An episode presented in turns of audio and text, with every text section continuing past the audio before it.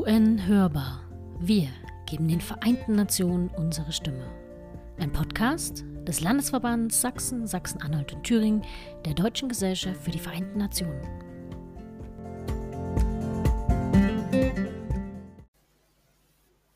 Herzlich willkommen zur inzwischen 28. Folge von UN Hörbar. Und schön, dass ihr wieder mit dabei seid und mehr über ja, alle Themen rund um die Vereinten Nationen erfahren wollt. Mein Name ist Konstanze Zahm und äh, mit mir hier ist erstmal wieder mein lieber Kollege Steve Biedermann. Hallo Steve. Hi Conny. Und ja, am 24. Januar 1946 verabschiedete die Generalversammlung der Vereinten Nationen ihre allererste Resolution. Mit ihr wurde die United Nations Atomic Energy Commission gegründet, die unter anderem damit beauftragt wurde, Vorschläge für die Beseitigung von Atomwaffen aus den staatlichen Waffenarsenalen zu unterbreiten. Anlass waren ja nicht zuletzt die Atombombenabwürfe durch die USA auf die japanischen Städte Hiroshima und Nagasaki und die damit offensichtlich gewordenen verheerenden Folgen für Mensch und Natur. Auch heute, fast 77 Jahre nach diesem Ereignis, sehen wir uns eigentlich nach wie vor einer Gefahr durch den Einsatz von Nuklearwaffen ausgesetzt. Jüngster Anlass ist der Krieg Russlands gegen die Ukraine und die in diesem Zusammenhang geäußerten Drohungen mit dem möglichen Einsatz von Atomwaffen. So sprach Putin am 24. Februar, also zu Kriegsbeginn, davon, dass jeder, der Russland zu behindern versucht, mit ja, nie dagewesenen Konsequenzen rechnen muss. Anschließend wurde in Belarus auch ein Referendum über die Stationierung russischer Atomwaffen abgehalten. Und letztendlich auch in Deutschland wird über das Konzept der nuklearen Teilhabe gesprochen.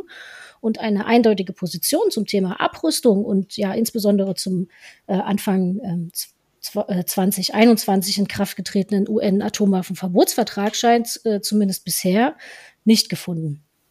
Und gleichzeitig, und hier zeigt sich einmal mehr die Ambivalenz dieses Themas, finde ich, veröffentlichten die fünf Atommächte USA, Russland, China, Frankreich und Großbritannien Anfang diesen Jahres eine gemeinsame Erklärung, in der es heißt, wir glauben zutiefst, dass eine weitere Ausbreitung solcher Waffen verhindert werden muss.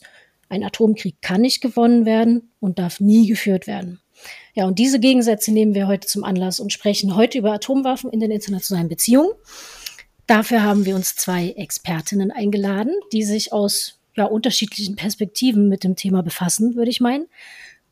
Zum einen ist es Elisabeth Saar.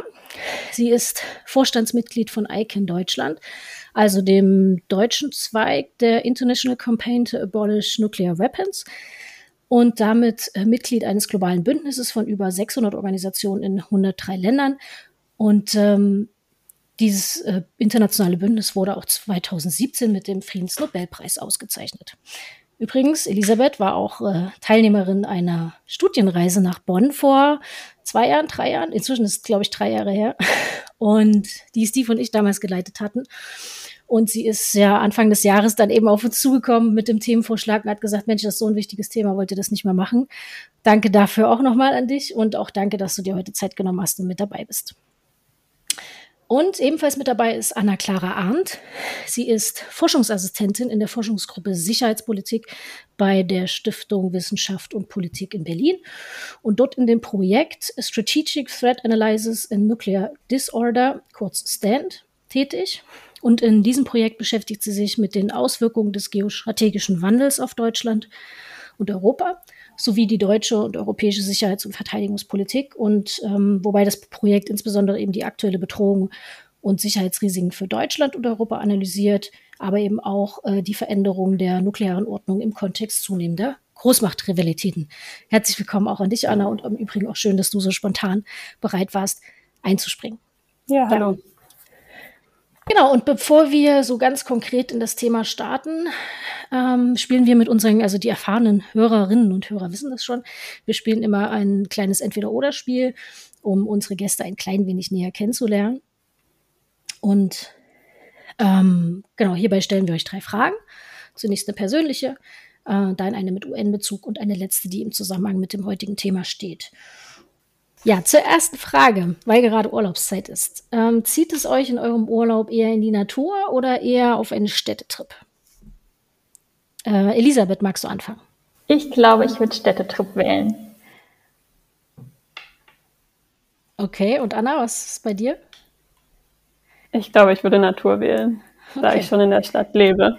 Achso, ja, verständlich. Und zur zweiten Frage, was würdet ihr lieber sein, UN-Generalsekretärin oder eher Sonderberichterstatterin für ein bestimmtes Thema? Ähm, Anna, jetzt kannst du anfangen.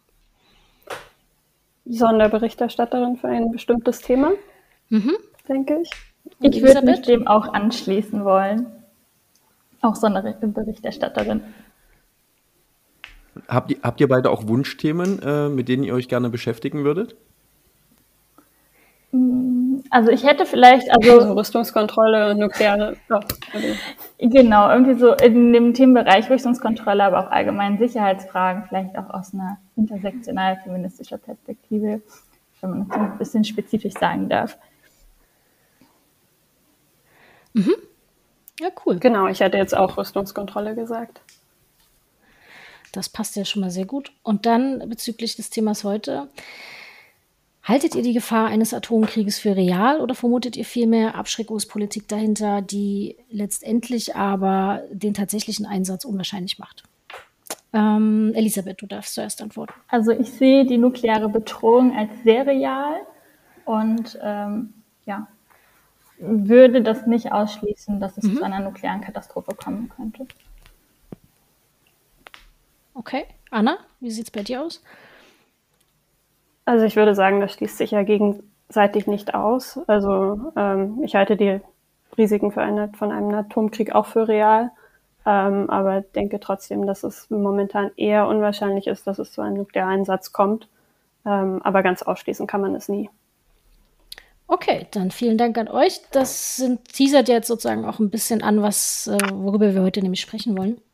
Und ähm, damit ihr da draußen wisst, was euch heute erwartet, wir werden als erstes so ein bisschen über die Grundlagen sprechen, Begrifflichkeiten einordnen, einen Überblick über den Status quo geben, auch die aktuelle Situation gerade in Deutschland auch ein bisschen näher beleuchten, auch unter dem Stichwort eben der nuklearen Teilhabe, was das überhaupt ist, möchten aber auch die historische Entwicklung der Abrüstung darstellen und wollen natürlich auch so ein bisschen der Frage nachgehen, wie soll es denn jetzt weitergehen? Na, also was, was, was machen wir denn jetzt aktuell mit dem Thema?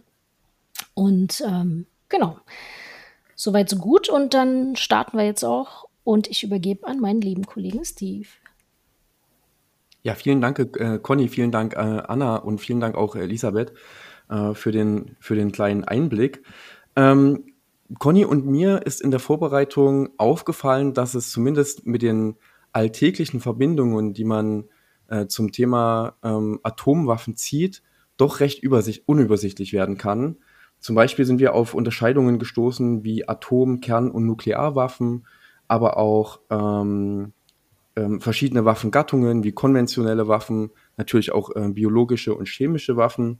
Und wir dachten, dass es daher ganz angemessen sei, eigentlich erstmal abzuklären, was versteht man eigentlich heute sozusagen unter Atomwaffen, was ist eine aktuelle Definition.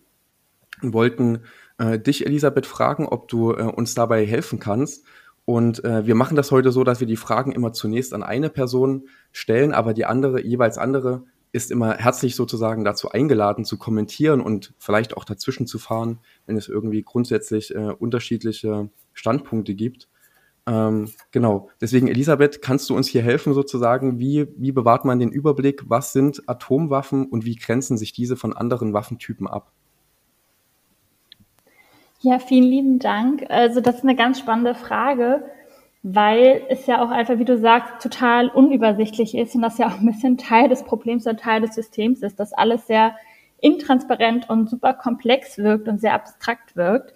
Ähm, wenn man vielleicht so ein bisschen auf den Begriff selber geht, also Nucleus, lateinisch kommt ja von Kern, äh, Kernwaffen oder Atomwaffen sind Waffen, wo eine ähm, nukleare Kettenreaktion stattfindet. Das heißt, beispielsweise ein Spaltungsprozess oder ein Fusionsprozess, der diese nukleare Kettenreaktion auslöst. Also ich bin jetzt keine Physikerin, aber ähm, das ist so ein bisschen die Prozesse, die es halt be bedarf, um halt als Kernwaffe zu gelten oder als Kernfusionswaffe auch zu gelten.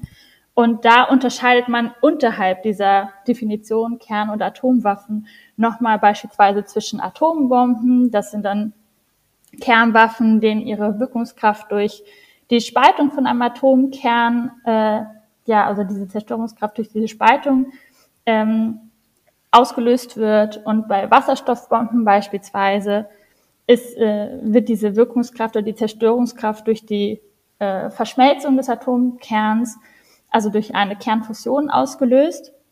Da finden aber bei beiden, bei Atombomben, die meistens aus Uran oder Plutonium äh, gebaut werden, wie aber auch Wasserstoffbomben, ähm, diese nukleare Kettenreaktion statt. Abzugrenzen sind diese dann beispielsweise von radiologischen Waffen, ähm, die auch immer wieder als schmutzige Bombe bezeichnet werden. Hier findet lediglich eine chemische Reaktion statt, aber der Atomkern bleibt erstmal unverändert. Das heißt, die Zerstörungskraft ähm, generiert sich aus der Explosion einer, eines konventionellen Sprengstoffes, wodurch dann halt in der Bombe verbautes radiologisches Material freigesetzt wird. Es findet aber keine äh, nukleare Kettenreaktion statt.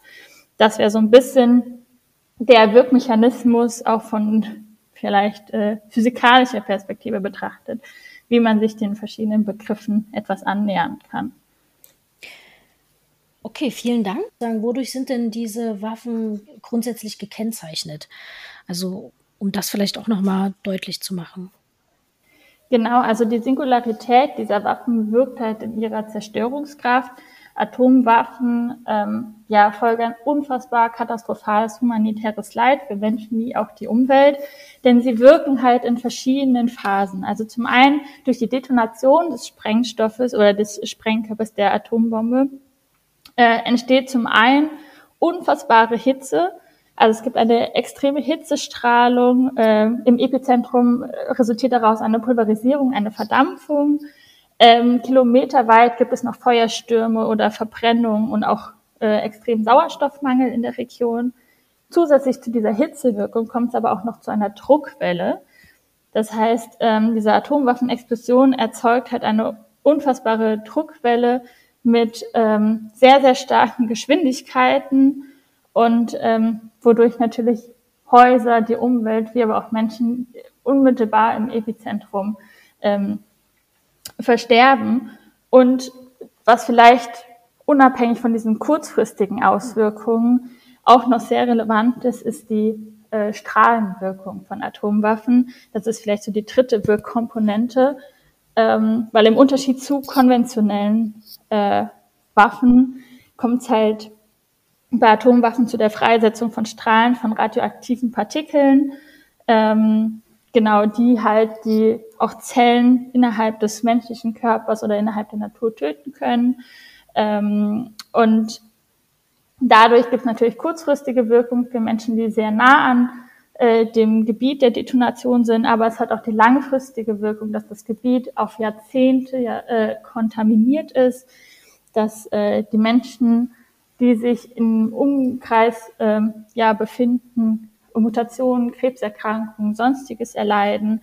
Ähm, die Möglichkeit besteht eines sogenannten Fallout, also radioaktiven Regens, ähm, was dann halt durch die Luft und späteren Regen, Niederschlag äh, sich das ganze radioaktive Material weiter verbreiten kann.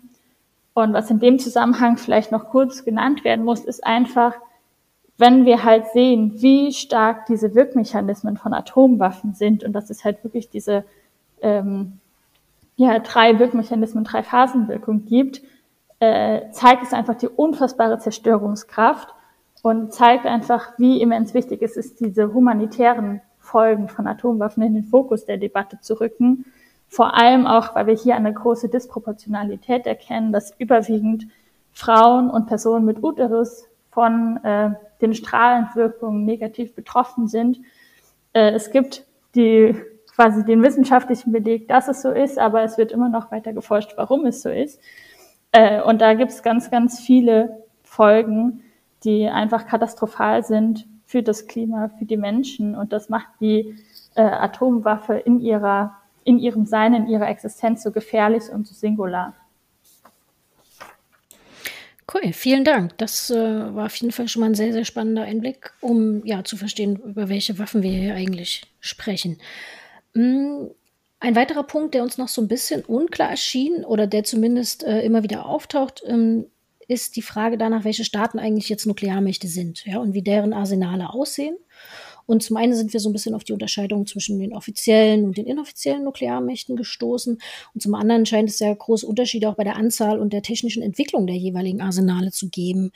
Ähm, Anna, könntest du uns da einen kurzen Überblick dazu geben, wie die gegenwärtige Lage eigentlich aussieht? Wer sind diese offiziellen und inoffiziellen Atommächte? Genau, also momentan besitzen weltweit neun Staaten Atomwaffen. Ähm, und dabei gibt es eben einerseits die offiziellen Nuklearwaffenstaaten. Ähm, das sind Staaten, die bereits im ersten nuklearen Rüstungskontrollvertrag als solche anerkannt wurden. Ähm, das war der Nichtverbreitungsvertrag, der im Jahr 1970 ähm, in Kraft getreten ist. Und ähm, darin wurden als Nuklearwaffenstaaten anerkannt ähm, die USA, Russland, China, Frankreich und Großbritannien. Also das sind die offiziellen Nuklearwaffenstaaten. Ähm, zusätzlich dazu gibt es aber noch weitere Staaten, die auch ähm, Atommächte später entwickelt haben und dementsprechend diesem Vertrag entweder nie beigetreten sind oder wieder aus ihm ausgetreten sind. Ähm, und diese Staaten sind Indien, Pakistan, Nordkorea und Israel. Also das sind die neun ähm, Atommächte, die wir momentan haben. Ähm, was das Arsenal, die Arsenale dieser Staaten betrifft, also man kann nicht mit absoluter Sicherheit sagen, wie viele Atomwaffen es weltweit gibt und wie, welcher Staat wie viele Atomwaffen besitzt, ähm, weil das äh, in der Regel nicht veröffentlicht wird von Atommächten. Ähm, es gibt aber Schätzungen, also ähm, zum Beispiel vom schwedischen Friedensforschungsinstitut CIPRI, ähm, was jetzt gerade erst im, im Juni ähm, einen Jahresbericht rausgebracht hat, in dem eben Schätzungen zu den Nukleararsenalen weltweit und auch der verschiedenen Staaten sind. Ähm, und äh, nach den Schätzungen von SIPRI gibt es momentan äh, knapp 13.000, also 12.700 äh, Nuklearsprengköpfe weltweit, äh, von denen knapp 9.500 einsatzfähig sind.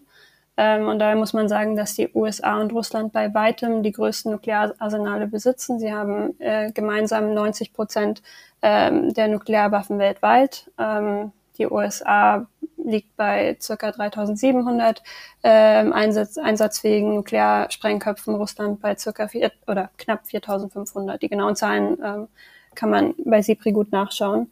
Ähm, die Arsenale aller anderen Staaten fallen weit darunter zurück. Ähm, die drittgrößte Nuklearmacht ähm, ist China. Äh, aber China hat momentan nur 350 Nuklearsprengköpfe, also wesentlich weniger. Aber man muss dazu sagen, ähm, dass sie dass China sein Arsenal gerade ähm, stark ausbaut. Was man zu diesen Zahlen noch sagen muss, ist, dass die eigentlich eher eine sekundäre Aussagekraft haben, weil, ähm, wie Elisabeth ja schon beschrieben hat, das Zerstörungspotenzial von Atomwaffen ist enorm. Also auch schon mit viel wenig, also mit sehr wenigen Atomwaffen kann man enorme Zerstörung anrichten. Ähm, die Zahlen spielen aber eine politische Rolle, zum Beispiel bei Rüstungskontrollbemühungen. Ähm, und da weigert sich zum Beispiel gerade China, ähm, den Ausbau seines eigenen Arsenals durch Abkommen begrenzen zu lassen, weil es eben sagt, wir haben viel, viel weniger äh, Nuklearwaffen als die USA und Russland. Warum sollten wir uns einschränken, wenn wir, also wenn die USA und Russland das Zehnfache unseres Arsenals haben? Also diese Zahlen spielen eine politische Rolle. Jo, äh, danke, Anna. Das ähm, finde find ich sehr interessant und für mich ergeben sich da raus auch gleich zwei Anschlussfragen. Ähm, das eine ist, Gibt es, gibt es einen praktischen Statusunterschied zwischen den offiziellen und inoffiziellen Atommächten? Mir fällt jetzt äh, spontan ein, dass die offiziellen Atommächte natürlich auch die P5 des UN-Sicherheitsrats sind. Ähm, aber vielleicht hat es ja auch noch weitere Implikationen. Und ein zweiter Punkt, du hast jetzt gerade gesagt, die Anzahl der Sprengköpfe ist quasi nicht so relevant, weil das Zerstörungspotenzial immer sehr hoch ist. Aber gibt es dann technologisch, und das knüpft ein bisschen an das an, was ähm, Elisabeth äh, am Anfang auch erklärt hat, da trotzdem nochmal Unterschiede, dass man irgendwie sagen kann, äh, also ich, ich weiß es einfach nicht, die, die Wasserstoffbombe ist die moderne Atombombe und hat vielleicht eine höhere Zerstörungskraft als die Plutoniumbombe. Also gibt es da auch nochmal so Qualitätsunterschiede sozusagen in der äh, Zerstörungskraft? Ja, ähm, also praktische Unterschiede zwischen den offiziellen Nuklearwaffenstaaten und den anderen Atommächten gibt es insofern noch, dass ähm, die offiziellen Nuklearwaffenstaaten eben im Nichtverbreitungsvertrag als solche anerkannt werden und daraus ergeben sich Verpflichtungen, also eigentlich eine Abrüstungsverpflichtung. Ähm, denn in diesem äh, Nichtverbreitungsvertrag ähm, verpflichten sich die dort anerkannten Nuklearwaffenstaaten langfristig abzurüsten. Ähm, die Nicht-Nuklearwaffenstaaten verpflichten sich im Gegenzug dazu, äh, den Erwerb von Nuklearwaffen nicht anzustreben und als Ausgleich sollen aber die ähm, alle Staaten, einschließlich eben auch der Nicht-Nuklearwaffenstaaten, die Möglichkeit bekommen, äh, Kernenergie friedlich zu nutzen, äh, unter Aufsicht der Internationalen Atomenergiebehörde. Ähm, das heißt, äh, genau, das ist noch so ein Unterschied, dass sich eben die offiziellen Nuklearwaffenstaaten diesem Vertrag verpflichtet haben, wohingegen die ähm, Nicht-Nuklearwaffen, äh, die, äh, Entschuldigung, die anderen Atommächte, die eben nicht Teil dieses Vertrags sind, ähm, sich äh, diesen, Vertrag, diesen Vertrag nicht ratifiziert haben und dementsprechend auch nicht ähm, Teil dieses Vertrages sind oder seiner Ver der Verpflichtungen, die es in diesem Vertrag gibt. Ich würde jetzt noch kurz was sagen zu ähm, äh, unterschiedlichen Arten von Atomwaffen. Es gibt da auf jeden Fall ähm, verschiedene Arten. Also es gibt einmal taktische und strategische Kernwaffen, das ist vielleicht noch interessant, ähm, weil man diese Begriffe oft hört auch in Debatten zur Rüstungskontrolle. Ähm, dazu muss man aber sagen, dass, ähm, dass es keine allgemeingültige Definition gibt, was jetzt eine taktische und was eine strategische Nuklearwaffe ist. Aber meistens be bezieht sich diese Bezeichnung auf die Reichweite und Explosionskraft von Nuklearwaffen. Was bedeutet, strategische Nuklearwaffen haben eine wesentlich größere Reichweite, also eine globale oder interkontinentale Reichweite in der Regel und und oft auch eine größere Explosionskraft. Und so sollen sie eben das Gebiet einer anderen Nuklearmacht erreichen können. Das heißt, US-strategische Atomwaffen der USA können das Territorium äh, Russlands zum Beispiel erreichen und umgekehrt. Ähm, wohingegen taktische oder auch, manchmal sagt man auch substrategische Nuklearwaffen eine wesentlich kürzere Reichweite haben, manchmal nur von wenigen hundert Kilometern und oft auch eine geringere Sprengkraft. Aber diese Unterscheidung ist eben auch wieder in der Rüstungskontrolle relevant, weil eben auch Rüstungskontrollverträge festlegen müssen, um welche Art von Waffen es sich in dem Vertrag handelt oder welche Art von Waffen sie regulieren wollen. Und der einzige momentan noch bestehende bilaterale Rüstungskontrollvertrag zwischen den USA und Russland bezieht sich eben auf strategische Nuklearwaffen. Das ist der New Start-Vertrag und er begrenzt die strategischen Arsenale dieser beiden Länder. Also das ist ein Unterschied und dann noch ähm, Kurz zu äh, Wasserstoffbomben. Es stimmt, dass Wasserstoffbomben ein wesentlich höheres Zerstörungspotenzial haben als die ersten Atomwaffen, die eben auf äh, dem Prinzip der Kernspaltung äh, basiert haben und eben Plutonium- oder ähm, Uranbomben waren. Oder manchmal wird auch beides verwendet. Das heißt, insofern gibt es einen qualitativen Unterschied zwischen diesen ersten Atomwaffen, die zum Beispiel auch über Hiroshima und Nagasaki 1945 abgeworfen wurden und den heutigen Atomwaffen, die in der Regel Wasserstoffbomben sind und eine wesentlich höhere Zerstörungskraft haben. Genau, ich wollte dazu nur ein paar Punkte ergänzen. Ähm, es wurde ja schon gerade angesprochen, dass äh, sich die Atomwaffen heutzutage äh, qualitativ stark auch von den von damals äh, zu Zeiten von Hiroshima und Nagasaki unter, äh, unterscheiden. Ähm, und da wollte ich einfach nur noch mal kurz hinzufügen, dass äh, das auch ein bisschen daran liegt, dass halt bei der Fusion äh, ja auch ein leichterer Atomkern ähm, äh, verwendet wird und dadurch halt auch viel einfacher diese Energie, wenn man es jetzt umgangssprachlich darstellen darf, äh, einfacher frei wird oder mehr Energie frei wird bei der Fusion als bei der Spaltung. Ähm, und in Bezug dazu gibt es halt verschiedene Modelle, die das Ganze halt vielleicht noch äh, zerstörerischer machen. Beispielsweise irgendwie auch diese Drei-Phasen-Bomben. Das ist dann quasi wie eine Atomwaffe im Zwiebellook, dass halt der Auslöser vielleicht eine Uran- oder Plutonium gestützte äh, Atombombe ist, die mit diesem Spaltungsmechanismus funktioniert und dann eine Wasserstoffbombe auslöst, die wiederum mit Uran umantelt ist oder so und dadurch halt diese ganzen Wirkmechanismen noch viel zerstörerischer ähm, sich entfalten können. Und nochmal vielleicht in Bezug auch zu dieser Unterscheidung zwischen den taktischen und den strategischen Waffen. Äh, ich fand das super, dass das jetzt auch schon nochmal angesprochen wurde, ähm, weil das unfassbar wichtig ist, auch in der Rüstungskontrolle und auch in ähm, ja, der politischen Perspektive auf das ganze Thema, ähm, wie diese potenziell eingesetzt werden, da ja Atomwaffen immer quasi dargestellt werden in der Abschreckungslogik als reines politisches Mittel. Und diese sogenannten taktischen Mass äh, Waffen, Nuklearwaffen oder auch Mini-Nukes teilweise genannt, mit ihrer geringeren Sprengkraft und äh, geringeren Distanz, sodass sie auch vielleicht zielgerichteter und regionaler eingesetzt werden können, ähm, ja, müssen trotzdem, muss man halt trotzdem auch sagen, wenn sie eine geringere Sprengkraft haben, ist es übersteigt das äh, trotzdem jegliches jeglichen menschlichen Verstand und jeglichen Zerstörungsrahmen, den man sich einfach vorstellen kann. Weil jetzt mal gemessen daran, es gibt diese Äquivalenz, dass man sagt, okay, wie können wir Atomwaffen messen oder ihre Zerstörungskraft messen in Bezug auch oder im Verhältnis zu konventionellen Waffen. Und dann ähm, kann man sagen halt, okay, man kann das auch in TNT irgendwie umrechnen. Und beispielsweise hat halt eine Bombe auf Nagasaki ungefähr 22.000 Tonnen äh, TNT-Wirkungskraft oder Zerstörung, Sprengkraft gehabt.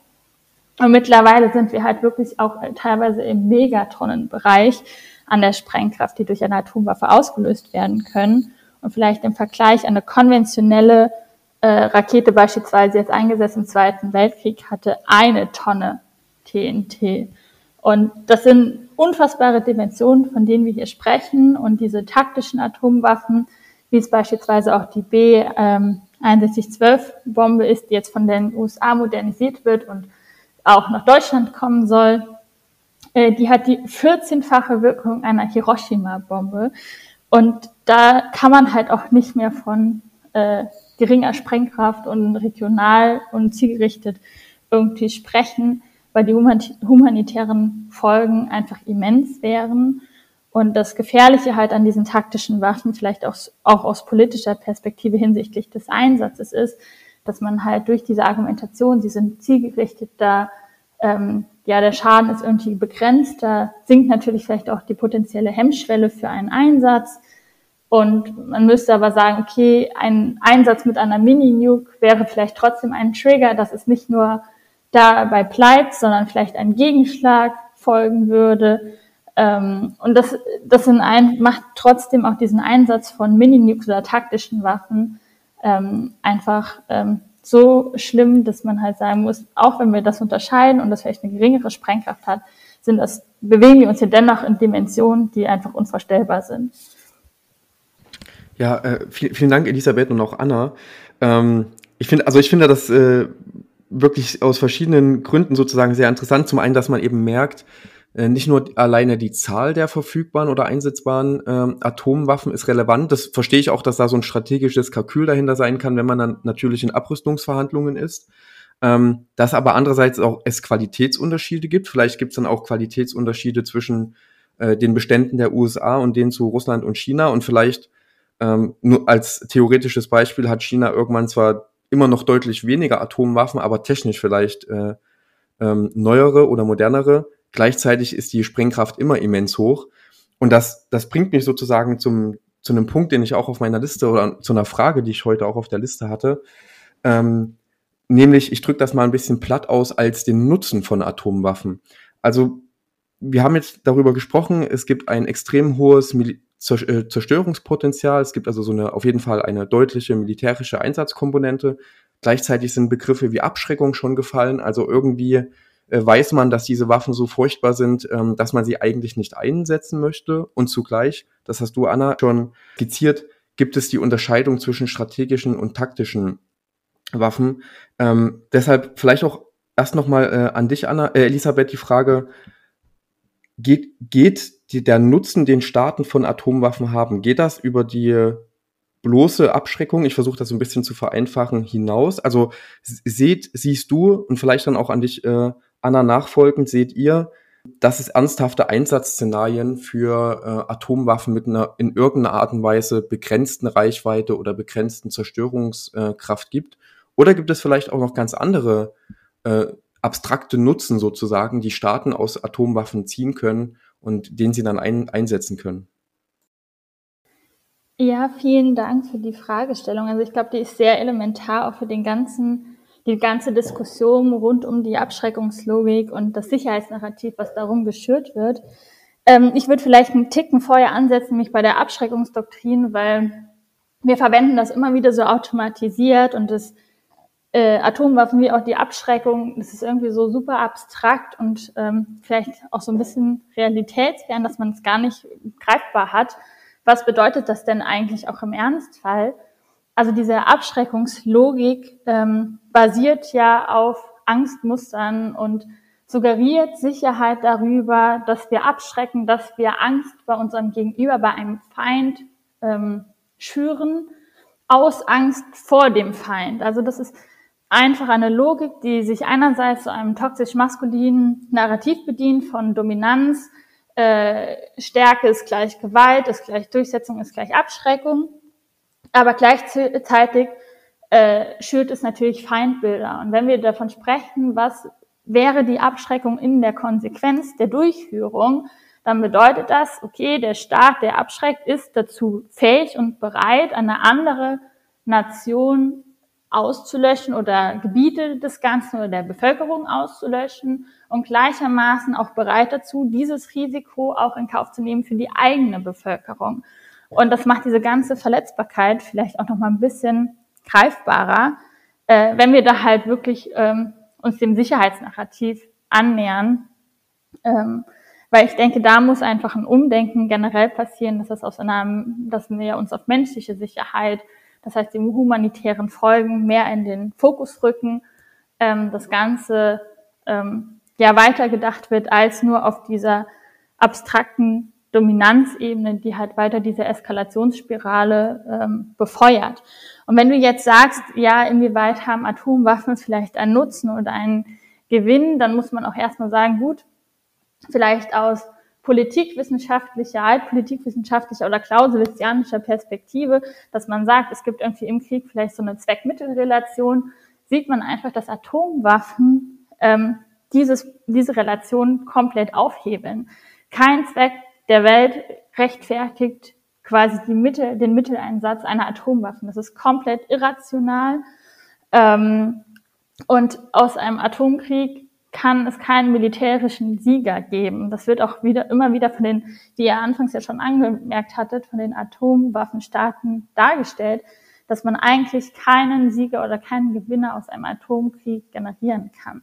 Zu den Nutzen von Atomwaffen, der halt auf, in Abschreckungsperspektive oder aus der Perspektive von Menschen, die Sicherheit über Abschreckung definieren, äh, wurde halt äh, Atomwaffen immer noch so ein gewisses Prestigevermögen äh, zugesprochen und dadurch werden halt weitere, sage ich mal, Unterdrückungs- oder Machtstrukturen innerhalb des internationalen Systems weiter viel produziert, die vielleicht patriarchal und kolonial gewachsen sind. Welchen Staaten werden wird das Recht auf Atomwaffen auch als Recht auf Dominanz, das Recht auf Abschreckung zugesprochen und welchen Staaten definitiv nicht. Äh, in welchen Staaten oder welchen Regionen werden diese Tests durchgeführt, überwiegend in peripheren Gebieten, in unbesiedelten Gebieten. Die indigene Bevölkerung ist äh, ganz stark disproportional von Tests beispielsweise auch betroffen. Und wenn man das Ganze halt irgendwie so in diesem Zusammenhang betrachtet und dann auch noch sieht, okay, wir haben jetzt vielleicht, ich will nicht zu weit vorgreifen, aber einen äh, völkerrechtlich bindenden Vertrag über ein Atomwaffenverbot, ähm, dann verliert die Atomwaffe natürlich dieses einzige Mechanismen, dieses äh, Prestige- oder Legitimationsprinzip. So, das wäre so vielleicht so das Einzige, was ich sagen könnte. Wo, darüber wurde früher vielleicht auch der Nutzen generiert über so eine gewisse Dominanz, politische Macht und Prestige, was mittlerweile durch einen Transformationsprozess, dass sich betroffene, marginalisierte Staaten immer lauter gegen ähm, die Atomwaffenstaaten aufstellen, aufgehebelt wird. Okay, vielen Dank, Elisabeth. Anna, du vertrittst ja, würde ich jetzt erstmal vermuten, eine doch vielleicht ein bisschen andere Position dazu. Und vielleicht äh, kannst du aus deiner Perspektive auch nochmal darlegen, warum ist diese Abschreckung mit Atomwaffen überhaupt notwendig oder ist sie notwendig oder wie siehst, wie siehst du das Ganze? Also wie ist dein, dein Blick äh, auf diese Sache? Ihr forscht ja auch zu diesem Thema. Genau, es wäre einfach nochmal spannend, deine Perspektive zu hören stimme Elisabeth in einigen Punkten auch zu. Also ähm, Atomwaffen haben ein enormes Zerstörungspotenzial, haben schreckliche humanitäre Konsequenzen und das ist sehr ähm, fragwürdig, wie ein konkretes militärisches Einsatzszenario von Atomwaffen aussehen könnte, auch selbst schon von äh, taktischen Atomwaffen, äh, weil eben die auch schon ein enormes Zerstörungspotenzial haben. Und es gibt sicher auch ähm, Probleme bei der Abschreckungslogik und ähm, immer einen Bedarf, auch ähm, neue Ideen zu entwickeln und zu überlegen, wie wir die Weltordnung anders gestalten können. Das Problem, was ich halt sehe momentan, ist, dass es einfach Atomwaffen gibt und Staaten gibt, die Atomwaffen haben ähm, und wir momentan einen eher einen Rückkehr der, eine Rückkehr der Machtpolitik weltweit sehen. Also Staaten sind vermehrt wieder bereit, ihre Interessen mit militärischer Gewalt durchzusetzen. Und in diesem Kontext steigt momentan die Rolle von Nuklearwaffen in den Augen vieler Staaten wieder. Und äh, damit sinkt auch ihre Bereitschaft, ihre Nukleararsenale zu verringern ähm, oder zu begrenzen. Und ähm, die Frage ist halt, wie geht man mit dieser Situation um? Also man sieht, man, man kann sich auch ähm, den Krieg in der Ukraine als Beispiel heranziehen, ähm, indem man äh, in dem gerade Russland eben viel mit äh, Nuklearwaffen auch droht, äh, auf Nuklearwaffen anspielt und ähm, Staaten könnten aus diesem Krieg den Schluss ziehen, dass Nuklearwaffen zynisch gesehen sehr nützlich sind. Also einerseits äh, können sie scheinbar einen konventionellen Angriffskrieg gegen äh, direkte externe Intervention äh, abschirmen. Das heißt, Russland schafft es, ähm, einen Angriffskrieg in der Ukraine zu führen, ohne dass äh, die USA oder NATO direkt eingreifen, was womöglich etwas mit diesen Nukleardrohungen zu tun hat. Man sieht auch bei den Waffenlieferungen, dass es des Westens an die Ukraine, dass es immer wieder so eine Abwägung gibt, wie viel oder was können wir liefern, ohne die russischen roten Linien zu überschreiten und einen Nuklearkrieg zu riskieren. Das heißt, aus russischer Sicht scheinen die Nuklearwaffen hier einen sehr großen Nutzen zu haben, auch wenn das natürlich sehr zynisch ist. Ähm, andererseits scheinen aber, scheint aber auch der Nuklearschirm der NATO abzuschrecken, dass äh, Russland äh, den Krieg auf NATO-Gebiet ausweitet, zumindest bisher. Also es wäre ja aus russischer Sicht durchaus nicht ähm, äh, also praktisch auch die Waffenlieferungen bereits in Polen auf NATO-Gebiet anzugreifen. Das passiert aber scheinbar bisher nicht, soweit wir das wissen. Das heißt, man kann aus diesem, man, man sieht in diesem Krieg einfach, wie Nuklearwaffen angewendet werden und welchen Nutzen Staaten daraus zu ziehen oder zumindest ziehen glauben. Das Problem ist, äh, in so einer Situation, in der einfach Staaten Atomwaffen besitzen und auch einen Nutzen darin sehen und wir momentan eher sehen, dass ähm, Nuklearmächte auf, äh, also ihre Nukleararsenale modernisieren oder im Fall von China sogar ausbauen. Wie, wie kann man in so einer Situation die Rolle von Atomwaffen verringern und wie kann man in so einer Situation von Abschreckung abrücken? Denn die Idee von Abschreckung ist ja, dass wir nicht erpressbar sind. Also die, die Idee von Abschreckung ist eben gerade, dass wenn ähm, äh, Russland mit Nuklearwaffen droht, dass es weiß, dass es, äh, dass es ähm, gewisse rote Linien auch bei uns nicht überschreiten darf, weil eben auch ähm, die USA und die NATO, die eben den, diesen nuklearen Schutzschirm der USA hat, äh, über Nuklearwaffen verfügt und auch Russland am Ende keinen Nuklearkrieg riskieren möchte. Das haben ja, haben ja ähm, Biden und Putin im letzten Jahr erst nochmal ähm, auch gesagt, dass eben ein Nuklearkrieg nie geführt werden darf und nicht gewonnen werden kann. Das heißt, also das ist die Abschreckungslogik und da gibt es sicher es gibt viele Probleme mit dieser Logik und ähm, es ist auch schwer zu beweisen, dass Abschreckung funktioniert. Man weiß es eigentlich erst, man sieht eigentlich erst etwas, wenn Abschreckung nicht mehr funktioniert. ähm, das heißt, also ja, also es gibt auf jeden Fall Probleme mit dieser Logik, aber die Frage ist halt ganz konkret, ähm, was kann man tun, um von dieser Logik zurückzukommen, äh, um von dieser Logik wegzukommen, ohne sich erpressbar zu machen. Ja, ich finde das eine ganz spannende äh, Perspektive, die du auch darauf hast. Und ähm, möchte aber trotzdem noch mal kurz was ergänzen, weil du das Dilemata ja schon ein bisschen aufgezeigt hast. Ähm, auch wenn ich das einfach vielleicht auch aus meiner teils aktivistischen Perspektive etwas anders sehe hinsichtlich der Abschreckungslogik und die ähm, Lösungsversuche diesbezüglich vielleicht, ähm, finde ich es, glaube ich, ganz wichtig, einfach nochmal das, was du ja auch schon angedeutet hast, ähm, zu betonen, dass einfach äh, Atomwaffen innerhalb eines Krieges das Eskalationspotenzial einfach immens steigern. Ähm, sie verhindern keine Kriege, sondern sie steigern halt einfach das Eskalationspotenzial innerhalb des Krieges, dass ähm, ja man eventuell noch abhängiger vielleicht von den jeweiligen MachthaberInnen ist, die sich dann halt vielleicht auch rechtswidrig verhalten und äh, somit anderen Staaten gegebenenfalls dann halt in so eine Ohnmachtrolle äh, fallen und ihnen irgendwie auch die Hände gebunden sind, da jetzt einzugreifen. Ähm, und das finde ich, es zeigt einfach nochmal mehr auf, wie bedeutsam es einfach ist, dass halt äh, Atomwaffen aus diesem ja, ähm, ja, Werkzeugkasten einfach, einfach verschwinden. Zudem ist einfach super paradox ist um Atomwaffen, weil wenn man halt alle sprechen immer nur davon, Atomwaffen sind ein rein politisches Mittel, sie dienen nur der Abschreckung und sollen nicht eingesetzt werden. Ähm, aber wenn wir ehrlich sind, Abschreckung funktioniert halt nur, wenn wir verletzbar sind und wenn auch am Ende die Konsequenz da wäre, dass man Atomwaffen einsetzt, ähm, was die Situation einfach nochmal drastisch verschärft. Ähm, genau. Genau, ich wollte noch mal kurz zum Eskalationsrisiko eingehen, auf das Eskalationsrisiko eingehen. Ähm, dass Atomwaffen in Kriegen das Eskalationsrisiko immer erhöhen. Also wenn es Atomwaffen gibt und Atomwaffen eine Rolle in einem Krieg führen, dann gibt es natürlich ein gewisses, egal, möglicherweise sehr geringes, aber gewisses nukleares äh, Eskalationsrisiko immer.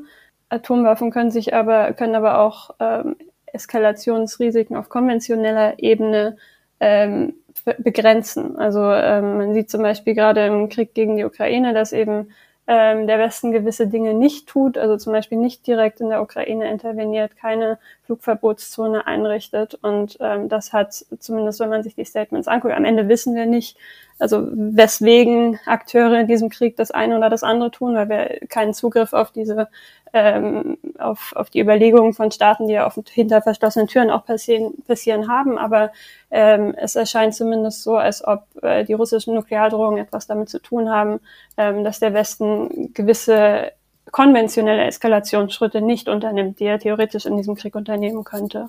Das heißt, also man muss, muss auch immer unterscheiden zwischen konventioneller Eskalation und nuklearer Eskalation und nuklear, also Atomwaffen, weil wenn es Atomwaffen gibt, dann gibt es eben immer ein nukleares Eskalationsrisiko. Äh, Nukleardrohungen können aber auch dazu eingesetzt werden, äh, eine gewisse konventionelle Eskalation oder eine Ausweitung des Krieges auf äh, eines Krieges auf andere Gebiete zu begrenzen. Das heißt nicht, dass das äh, die beste Methode ist, das zu tun oder dass das wünschenswert ist, aber das wollte ich nur noch hinzufügen. Ja, äh, vielen Dank dazu, äh, dafür.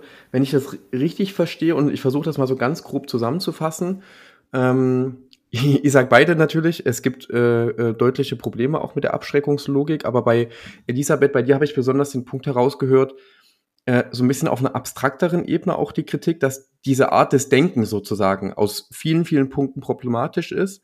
Und ähm, Anna, du hast nochmal einfach darauf hingewiesen, äh, sozusagen auf die, äh, so, ich nenne das jetzt mal so ein bisschen realpolitische Komponente. Also die Waffen sind eben da und es gibt dieses Denken eben, egal wie gut oder schlecht das ist.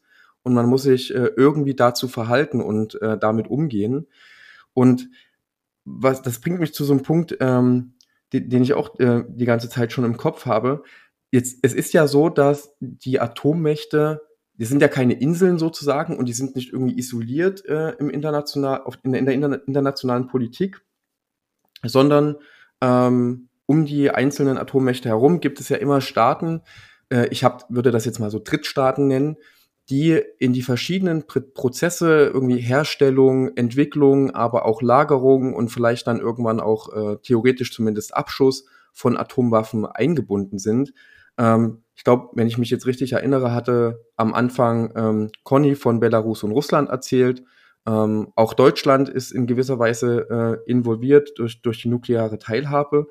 Ähm, seht ihr hier also nochmal eine Perspektive auf das, was ich jetzt Drittstaaten nennen würde, die auch da äh, profitieren, also ganz abstrakt gesagt profitieren und vielleicht auch auf eine ab absurde Art und Weise profitieren davon sozusagen, dass sie sich da ins Spiel bringen und auch wenn sie selbst keine Atommächte sind, eben sich in diese Prozesse einbringen ähm, oder vielleicht auch raushalten. Ähm, ich, weiß, ich weiß jetzt nicht, vielleicht zuerst Anna, aber Elisabeth, du bist natürlich auch gefragt und äh, kannst gern dann auch äh, ergänzen. Ja, also wir haben natürlich in Europa eben das Arrangement der nuklearen Teilhabe. Das heißt, ähm, die ähm, ich fange ich fang vorher an. Also im Rahmen der NATO dienen ja die US-Nuklearwaffen auch dem Schutz von NATO-Verbündeten in Europa. Also es gibt diesen äh, nuklearen Schutzschirm der USA, ähm, der ähm, auch Europa vor Angriffen schützen soll ähm, und praktisch das Abschreckungspotenzial der USA auch auf Europa projizieren soll. Also das nennt man die erweiterte Abschreckung. Das ist einfach eine Sicherheitsgarantie der USA für Europa. Äh, und um diesen Schutzverbrechen mehr Glaubwürdigkeit zu verleihen, äh, lagern eben US-Atomwaffen auch in einigen europäischen Staaten, darunter auch Deutschland. Und ein Hintergedanke ähm, dessen, also weil, weil du jetzt auch irgendwie angesprochen hast, ob andere Staaten davon profitieren. Also die, die Idee ist eben einmal, dass die europäischen Staaten dadurch auch vom amerikanischen Abschreckungspotenzial profitieren ähm, und äh, damit eben auch, äh, aber auch Proliferationsrisiken zu verhindern, also auch zu verhindern, dass die europäischen Staaten möglicherweise auf die Idee kommen könnten, eigene ähm, Atomwaffen zu entwickeln. Also außer den europäischen Staaten, die sowieso schon Atomwaffen hatten. Ähm, genau, also das ist, äh, also so gesehen, die europäischen Staaten sollen im Rahmen der NATO und der erweiterten Abschreckung von diesem nuklearen Schutzschirm der USA profitieren. Ich weiß nicht, ob das genau das ist, worauf du hinaus wolltest, aber ja. Ja, ja doch, das, ist, das genau. trifft sehr gut. Ähm, Elisabeth, vielleicht bevor du, äh, du loslegst, ganz kurz noch die Nachfrage. Kannst du auch noch mal erklären, was genau mit nuklearer Teilhabe gemeint ist? Also inwieweit hat man dann Teil an den entsprechenden Prozessen oder Verfahren? Genau, also die, ähm, was bedeutet nukleare Teilhabe konkret? Ähm, das bedeutet, dass Nuklearwaffen in einigen Europä äh, dass US-Atomwaffen in einigen europäischen Staaten gelagert werden, also in Deutschland, aber auch in Belgien, Italien, der Niederlande und der Türkei. Ähm, und das heißt, Deutschland lagert diese Atomwaffen, stellt aber auch Flugzeuge und Piloten bereit, die diese äh, Atomwaffen im Fall eines Einsatzes äh, verfliegen können. Im Gegenzug dazu hat Deutschland dann eine gewisse Mitsprache beim Einsatz dieser Atomwaffen. Das heißt, sowohl die US-Regierung als auch die deutsche Regierung müssen zustimmen, bevor es zu einem Einsatz dieser Atomwaffen kommt. Ähm, und zusätzlich dazu gibt es eben im Rahmen der NATO noch die Nuclear Planning Group. Ähm, das ist ein Beratungsforum quasi, in dem äh, alle NATO-Staaten außer Frankreich sind ähm, äh, und in dem auch nochmal ähm, Nuklearfragen, über Nuklearfragen diskutiert werden kann. Ähm, und das ist einfach nochmal ein Forum, um eben auch äh, Interessen zumindest abzustimmen, auszutauschen, auch wenn natürlich also am Ende der US-Präsident entscheidet oder die USA entscheidet, was mit ihren Atomwaffen geschieht. Aber im Rahmen der nuklearen Teilhabe, also bei den Atomwaffen, die auf deutschem Boden lagern, muss die deutsche Regierung zustimmen, bevor sie eingesetzt werden. Ja, vielen Dank. Das, äh, das war auch nochmal ein wichtiger Punkt. Ähm, Elisabeth, du wolltest auch dich noch äh, ins Spiel bringen, was ergänzen? Ja, ich wollte nur nochmal äh, ergänzend was zu diesem ein wenig zu dem Profitieren, inwieweit profitieren äh, die Staaten ähm, von nuklearer Teilhabe oder diesem, sage ich mal, Teilhabemechanismus äh, im Hinblick auf Atomwaffenstaaten. Ähm, wie du schon sagst, also das Wort profitieren finde ich da auch in gewisser Weise schwierig, weil ähm, man, ich finde, ich denke es halt auch immer wieder ein bisschen so global, äh, nicht nur auf diese vielleicht einzelstaatliche Perspektive oder diese nationale Partikularinteressen irgendwie zu berücksichtigen, ähm, geht es halt auch so darum, woran beteiligt sich denn halt Deutschland auch mit der nuklearen Teilhabe? Also äh, wie Anna das schon ähm, super erklärt hat, äh, ist die nukleare Teilhabe ja ein Konzept der NATO für, äh, um diese Abschreckungslogik auch erweitert darzustellen. Und ähm, in Deutschland sind in Büchel ähm, US-Atomwaffen stationiert. Deutschland stellt diese Trägersysteme. Ähm, deutsche SoldatInnen trainieren den Atomwaffenabwurf im Rahmen für diese nukleare Teilhabe. Und in dem ganzen Zusammenhang muss man aber trotzdem immer wieder sagen, woran beteiligt sich Deutschland? Deutschland beteiligt sich damit trotzdem auch an der nuklearen Bedrohung. Ähm, und damit einhergeht ja auch immer eine gewisse Verantwortung. Ähm, weil man muss halt auch sagen, diese nukleare Bedrohung generiert sich natürlich nicht nur aus dem Potenzial eines möglichen Atomkriegs, sondern auch ähm, die ganzen Auswirkungen der Tests, ähm, potenzielle Fehlversuche, also Kommunikations- und Kommandosysteme sind ja auch ähm, verletzbar und fehleranfällig. Und ähm, wir hatten wirklich in den letzten Dekaden immer wieder nur gut Glück, dass beispielsweise bei Unfällen oder ähm, so Fehlermeldungen ähm, vielleicht noch bei den betroffenen Personen genug Menschenverstand da war, zu sagen, okay, hier ist jetzt eine Fehlermeldung, wir reagieren da jetzt nicht direkt drauf, sondern wir warten vielleicht mal noch eine halbe Stunde ab, ob das wirklich noch eine Bestätigung kommt, ob es jetzt hier wirklich nahe zu einem Atomkrieg ist. Und das ist, glaube ich, was, was ich finde, bei dem Ganzen immer noch mal, was man bei dem Ganzen trotzdem immer noch mal im Hinterkopf haben sollte, äh, was diese Beteiligung, ähm, die so ein bisschen euphemistisch klingt, äh, auch wirklich ausdrückt und vielleicht auch für Konsequenzen hat. Und vielleicht nochmal hinsichtlich auf dieses Profitieren. Ähm, in gewisser Hinsicht machen sich Staaten dadurch halt vielleicht auch abhängig. Und dann geht es auch immer wieder so davon, wer profitiert denn davon? Äh, vielleicht auch auf das internationale System und die Hierarchien, die davor herrschen, ähm, betrachtet wer profitiert denn von dieser Abschreckung und welche Staaten oder äh, marginalisierten Gruppierungen sind denn halt dann von dieser Abschreckung betroffen und haben auch gar keinen Zugang, das irgendwie vielleicht ähm, ja, zu verändern, außer über die völkerrechtliche Perspektive in ähm, Abkommen oder Vertragssituationen. Ähm, das wäre irgendwie noch so ein bisschen das, was ich vielleicht in dem Ganzen hinzugefügt hätte. Vielen Dank. Ähm, was mich jetzt nochmal interessieren würde, äh, die Frage an Anna nochmal. Ähm, ihr, ihr forscht ja zu diesem Thema relativ umfangreich. Und jetzt hattest du schon gesagt, dass die haben quasi, wenn man jetzt sich die Ukraine-Krise oder den Krieg Russlands gegen die Ukraine anschaut, kann man durchaus beobachten, dass es eine gewisse Wirkung vielleicht hat. Ähm, oder deine These war so vorhin, dass man durchaus erkennen kann, dass diese Abschreckung, nämlich dieses, na, wir könnten ja, also wir könnten theoretisch einsetzen, dazu führt, dass sich die NATO oder die westlichen Staaten insgesamt raushalten und ähm, gerade auch mit schweren Waffenlieferungen ähm, schwer getan haben oder schwer tun teilweise oder insbesondere äh, davor zurückschrecken, direkt einzugreifen. Und jetzt habe ich mich gefragt, eine andere Idee könnte ja auch sein zu sagen, dass schlicht und ergreifend nicht gewollt ist, Kriegspartei zu werden, mal unabhängig von dem Einsatz von Atomwaffen, aber wirklich einfach nicht gewollt ist, ähm, dass die NATO als Verteidigungsbündnis gemeinsam sozusagen interveniert und damit ähm, ja auch angreifbarer wird, insgesamt angreifbarer wird, jetzt mal unabhängig von dem Einsatz von Atomwaffen. Kann man das voneinander überhaupt abgrenzen? Ja, also das ist super spannend, dass du das, ähm, dass du das erwähnst, weil genau darüber machen wir uns gerade auch viel Gedanken. Also was für welche Gründe die nicht, so, sozusagen die Nicht-Intervention des, des Westens hat, also warum es zu keiner direkten Intervention kommt, warum ähm, nicht äh, mehr Unterstützung noch ähm, an die Ukraine geliefert wird, also auf konventioneller Ebene.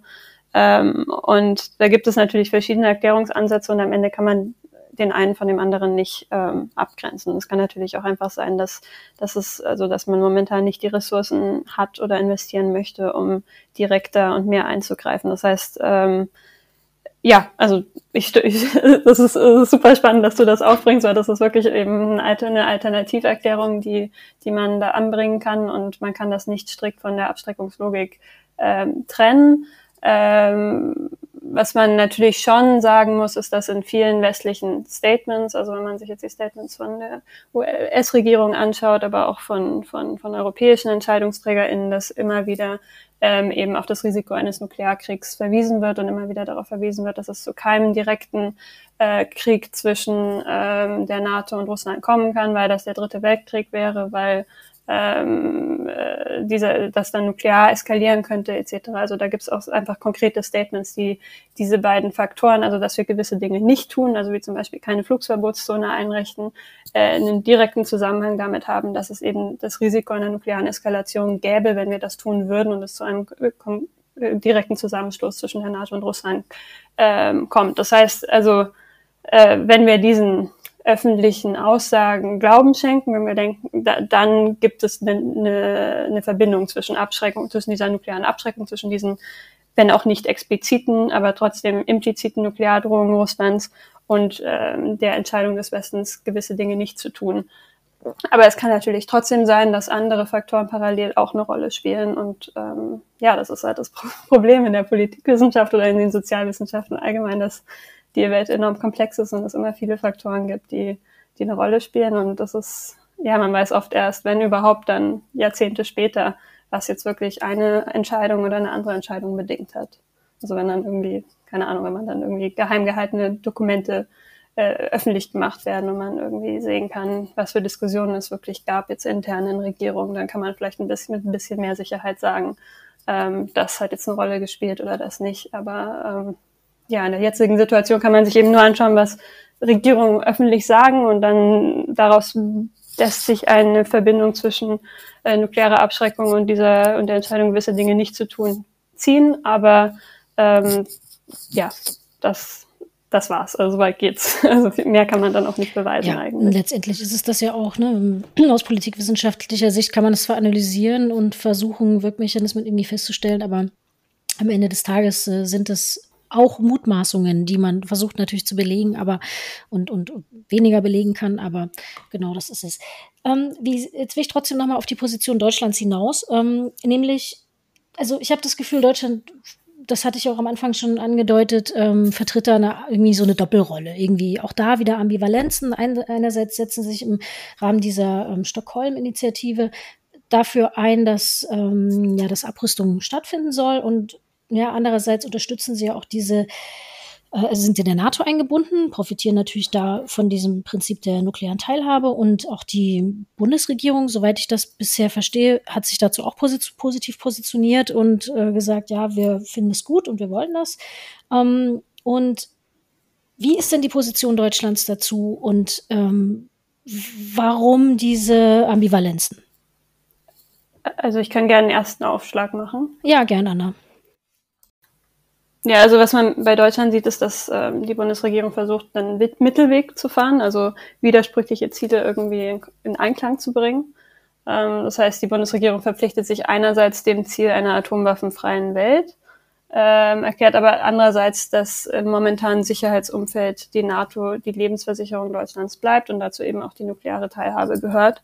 Ähm, und das sieht man auch ganz gut im Koalitionsvertrag, das kann man auch nochmal genau nachlesen, aber im Prinzip ähm, kündigt da Deutschland einerseits an, dass es eben an äh, der ersten Vertragsstaatenkonferenz des Atomwaffenverbotsvertrags als Beobachter teilnehmen wird. Also der Atomwaffenverbotsvertrag soll ja die ähm, soll ja Atomwaffen komplett verbieten. Ähm, und Deutschland sagt eben, wir nehmen daran teil, aber nicht als Vertragsstaat, sondern eben nur als Beobachter. Äh, gleichzeitig betonen äh, die Regierungsparteien aber, dass äh, die NATO die unverzichtbare Grundlage der deutschen Sicherheit bleibt und man bekennt sich auch zur Lastenteilung innerhalb der NATO, ähm, wozu dann eben auch die nukleare Teilhabe gehört. Und das, das erscheint widersprüchlich, also einerseits irgendwie so halb an so einer äh, Vertragsstaatenkonferenz zu einem Atomwaffenverbot teilzunehmen, gleichzeitig aber äh, im Rahmen der NATO ja an der nuklearen Abschreckung auch teilzunehmen.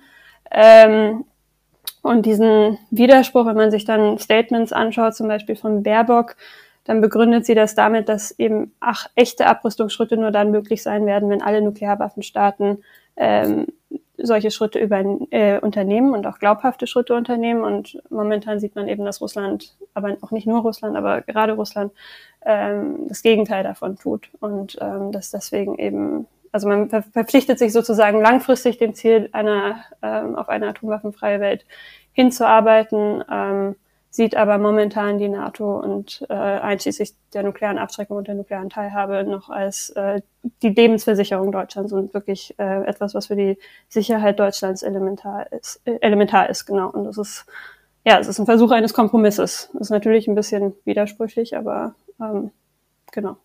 Es gibt halt äh, immer konkurrierende Ziele auch in der Politik. Wenn ich daran direkt anschließen darf, danke Anna für ähm, ja, die Aufzeichnung dieses oder Aufzeichnung dieses Widerspruchs. Ähm, was ich vielleicht in dem Zusammenhang noch mal ein bisschen hinzufügen will, ist äh, vielleicht auch der Zusammenhang mit der NATO wird ja ganz oft von Deutschland auch immer wieder betont, dass halt mit das oberste Ziel ist halt ähm, ja die Beteiligung an der NATO und damit einhergehend auch die Beteiligung an der nuklearen Teilhabe, ähm, was sich aber ähm, nicht gegenseitig bedingt. Also Deutschland kann auch NATO-Mitglied sein, ohne äh, an der nuklearen Teilhabe teilzunehmen.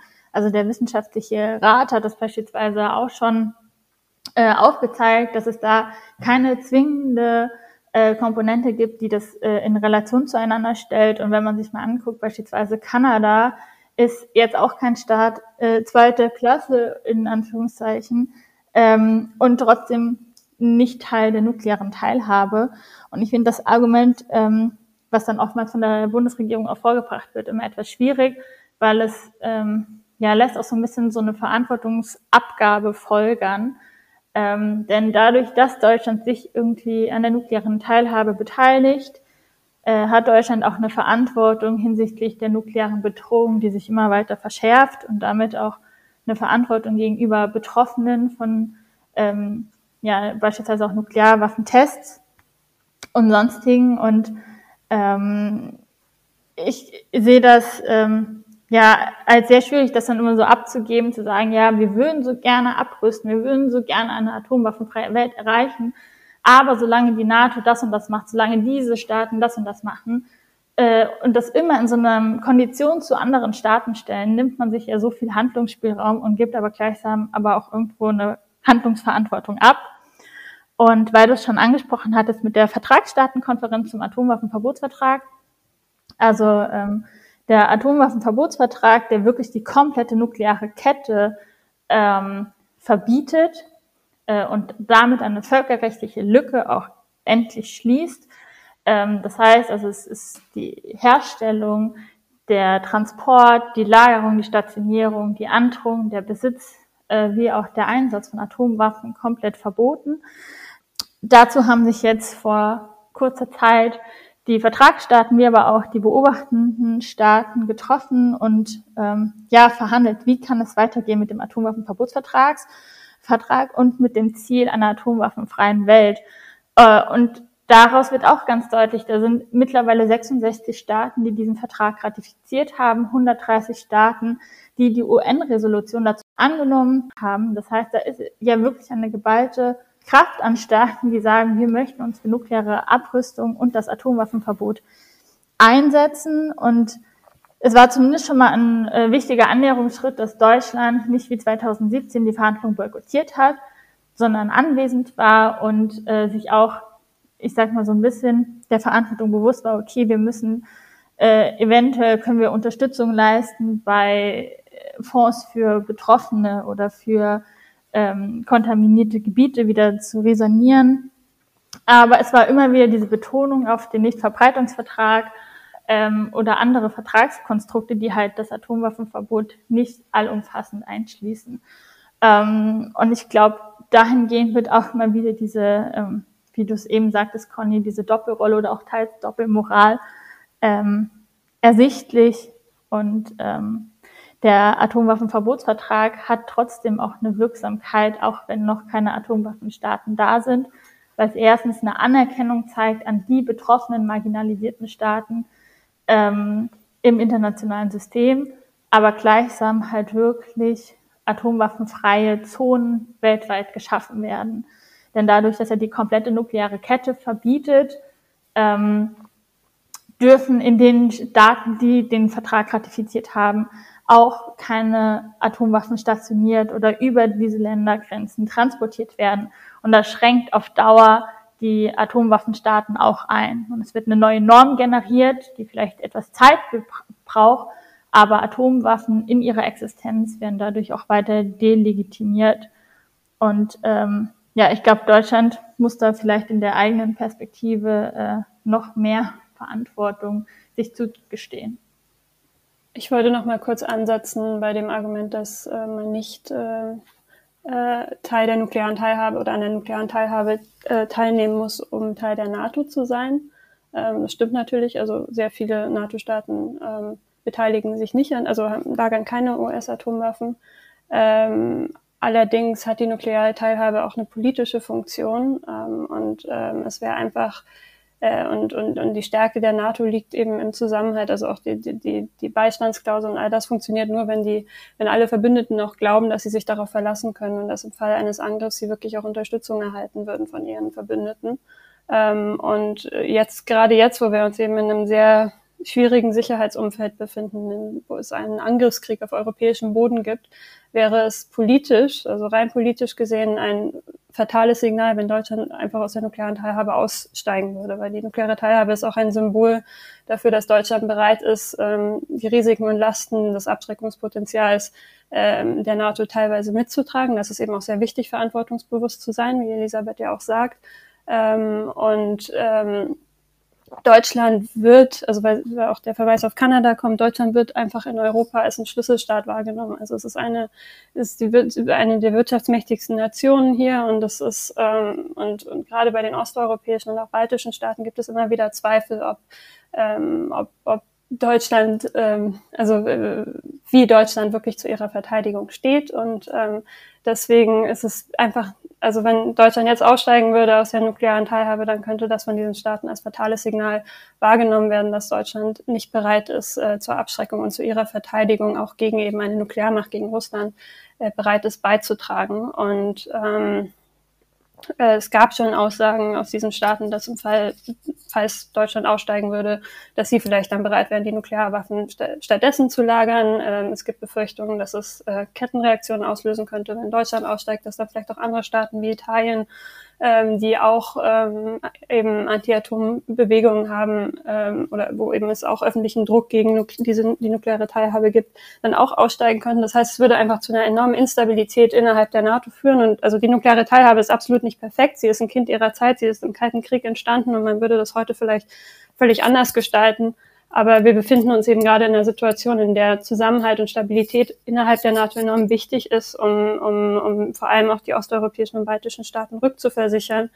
Ähm, und es ist, ist ein Ausstieg aus der, nuklearen, aus der nuklearen Teilhabe jetzt könnte einfach zu enormer Instabilität in der Allianz führen und würde nicht direkt dazu führen, dass Nuklearwaffen eine geringere Rolle spielen. Im Gegenteil, es könnte dazu führen, dass ähm, dass Nuklearwaffen dann einfach woanders gelagert werden würden, vielleicht sogar näher an Russland dran. Ob das dann Risiken verringern würde, sei dahingestellt. Also es ist, ähm, es ist schwierig, weil halt ähm, immer auch politische Faktoren eine Rolle spielen und ähm, gerade im Rahmen der NATO einfach der Zusammenhalt enorm wichtig ist und es viel auch um Symbolik geht, was dann immer so ein bisschen absurd von außen betrachtet aussieht, wenn man sagt, also was, was ist schon ein Symbol, aber in der Politik geht es halt viel um Symbole und es geht viel darum, ähm, zu beweisen oder zu zeigen, irgendwie mit Symbolen, dass man bereit ist, äh, sich gegenseitig zu unterstützen.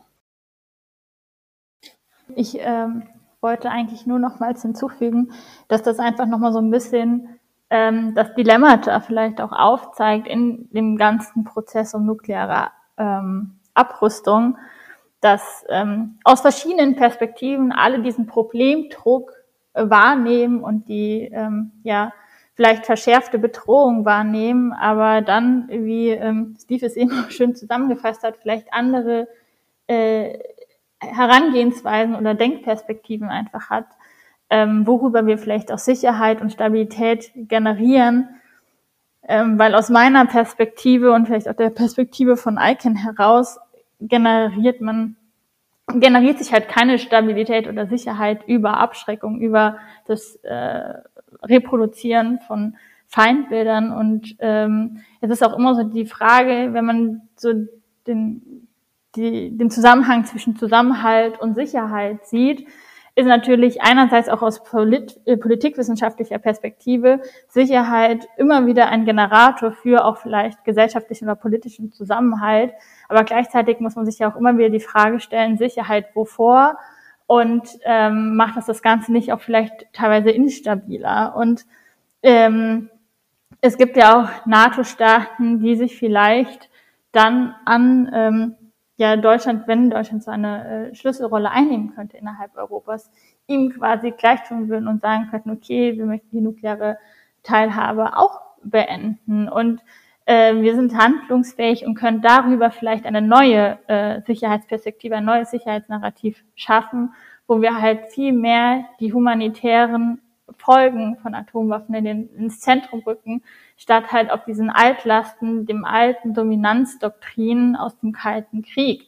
Weil wenn wir uns halt bewusst werden, es gibt so viele globale Herausforderungen und auch die Klimakrise beispielsweise äh, muss in Einklang mit nuklearer Abrüstung gedacht werden. Also nicht nur, dass ein Atomkrieg zu einem nuklearen Winter beispielsweise führen würde und damit äh, das ganze Klima durcheinander bringen würde, Hungersnöte und ein Leben auf der Welt wahrscheinlich ähm, äh, unmenschlich machen würde, äh, haben die ganzen Tests, die Urananreicherung, die Herstellung, die Lagerung und sonstiges, was alles um Atomwaffen auch dazugehört, auch da einen großen Impact, ähm, was natürlich auch immer wieder äh, in so Konfliktlinien mit einbezogen werden muss ähm, und wo ich dann nochmal ganz klar widersprechen würde, dass die nukleare Teilhabe wirklich ein essentieller Teil von der NATO sein muss.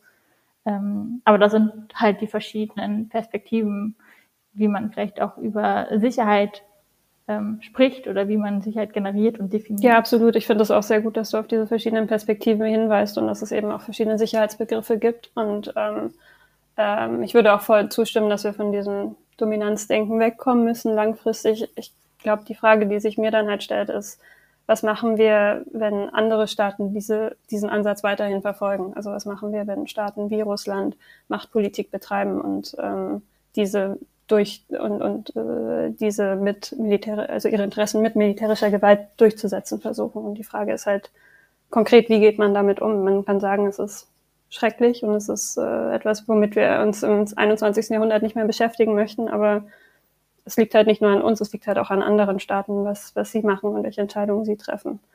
Ähm, und damit müssen wir umgehen. Aber genau, das ist auch, also ich, ja, es gibt eben viele verschiedene Perspektiven, die auch alle irgendwie ihre andere Berechtigung haben und auf andere Dinge hinaus wollen. Ähm, ich, ich finde mit dem, äh, was, ihr, was ihr beide gerade gesagt habt, ähm, wir, wir, haben uns jetzt etwas, äh, oder wir haben zumindest angefangen, die in den letzten Minuten äh, damit über Deutschland zu sprechen und äh, sind jetzt auf eine ganze Reihe von Widersprüchlichkeiten, unterschiedlichen Perspektiven. Sicher, ich äh, würde das mal so zusammenfassen, einmal Sicherheit äh, ohne Atomwaffen, weil dann, wenn sie einfach nicht mehr gibt, ist da eine Bedrohung weg und aber einmal auf der anderen Seite dann auch ähm, Sicherheit durch Atomwaffen, nämlich dass man in die Strukturen eingebunden äh, ist, die da auch eine abschreckende Wirkung haben.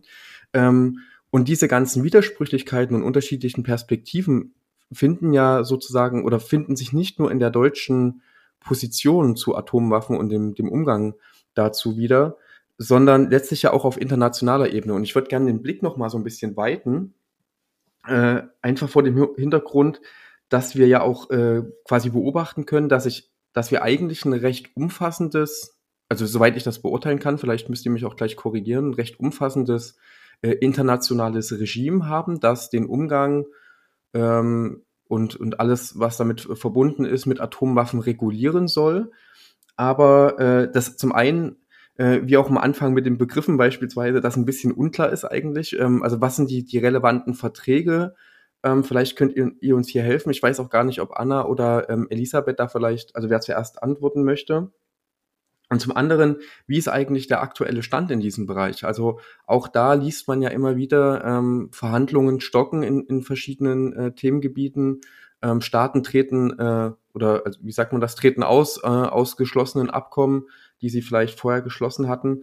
Also wie, wie ist der internationale Blick sozusagen auch auf ja, auch in Bezug auf den Umgang mit den, mit den Spannungen, die mir, die ihr gerade schon skizziert habt. Weil das ist ja, wenn ich das richtig sehe, eigentlich der Versuch, auf internationaler Ebene gemeinsame Richtlinien und Vorgehensweisen zu entwickeln, äh, um abzurüsten.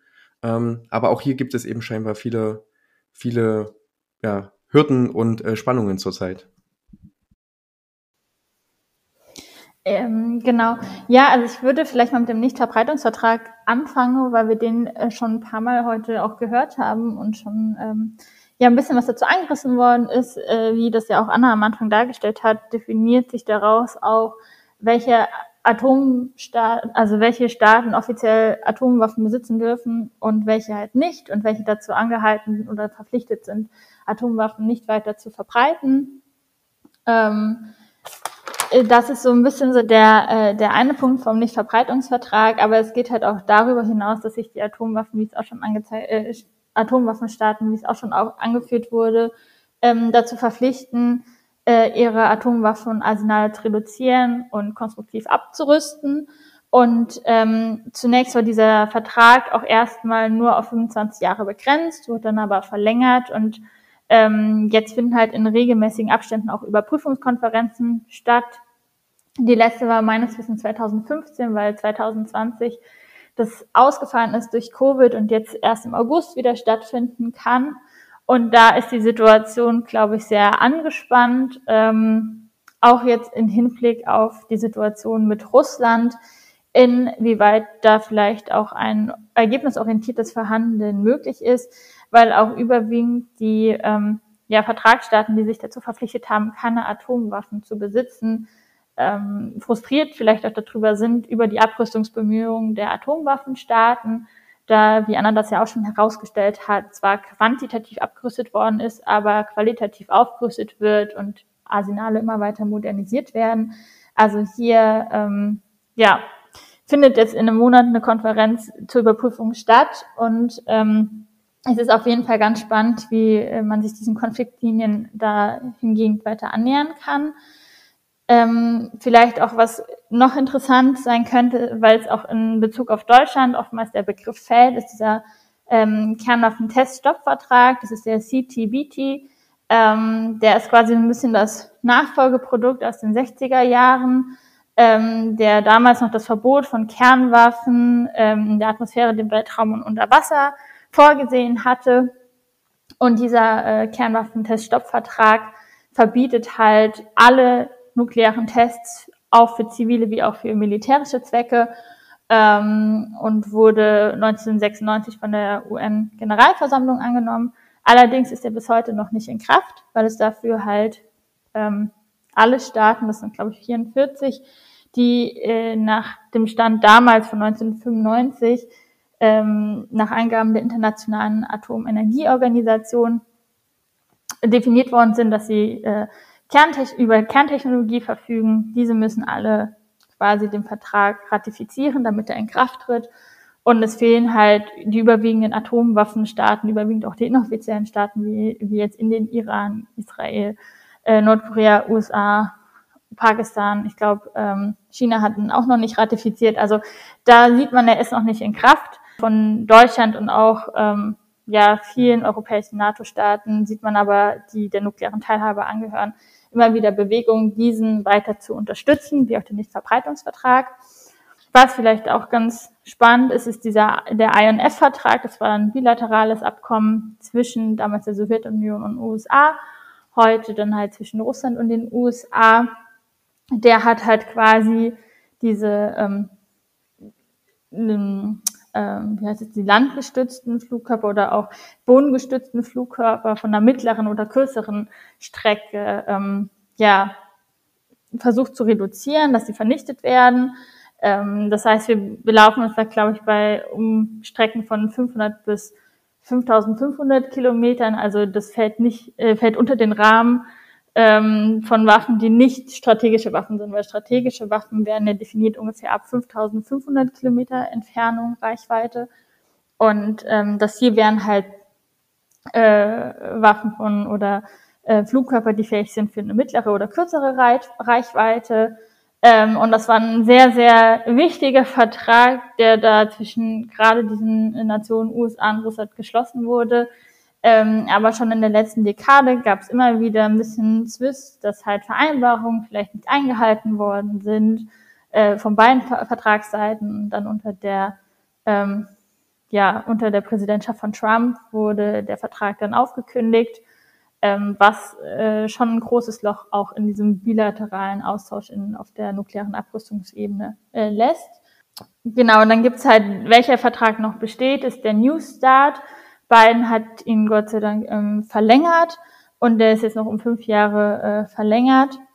Ähm, genau, und ähm, da kann vielleicht auch Anna nachher noch mal ein bisschen genauer drauf eingehen, weil es mir vielleicht noch mal wichtiger ist, noch was zum Atomwaffenverbotsvertrag zu sagen. Wir hatten es jetzt schon angekündigt. Also der Vertrag wurde 2017 von 122 äh, Staaten ähm, angenommen und äh, trat dann jetzt 2021 in Kraft, weil genügend Staaten ihn ratifiziert haben.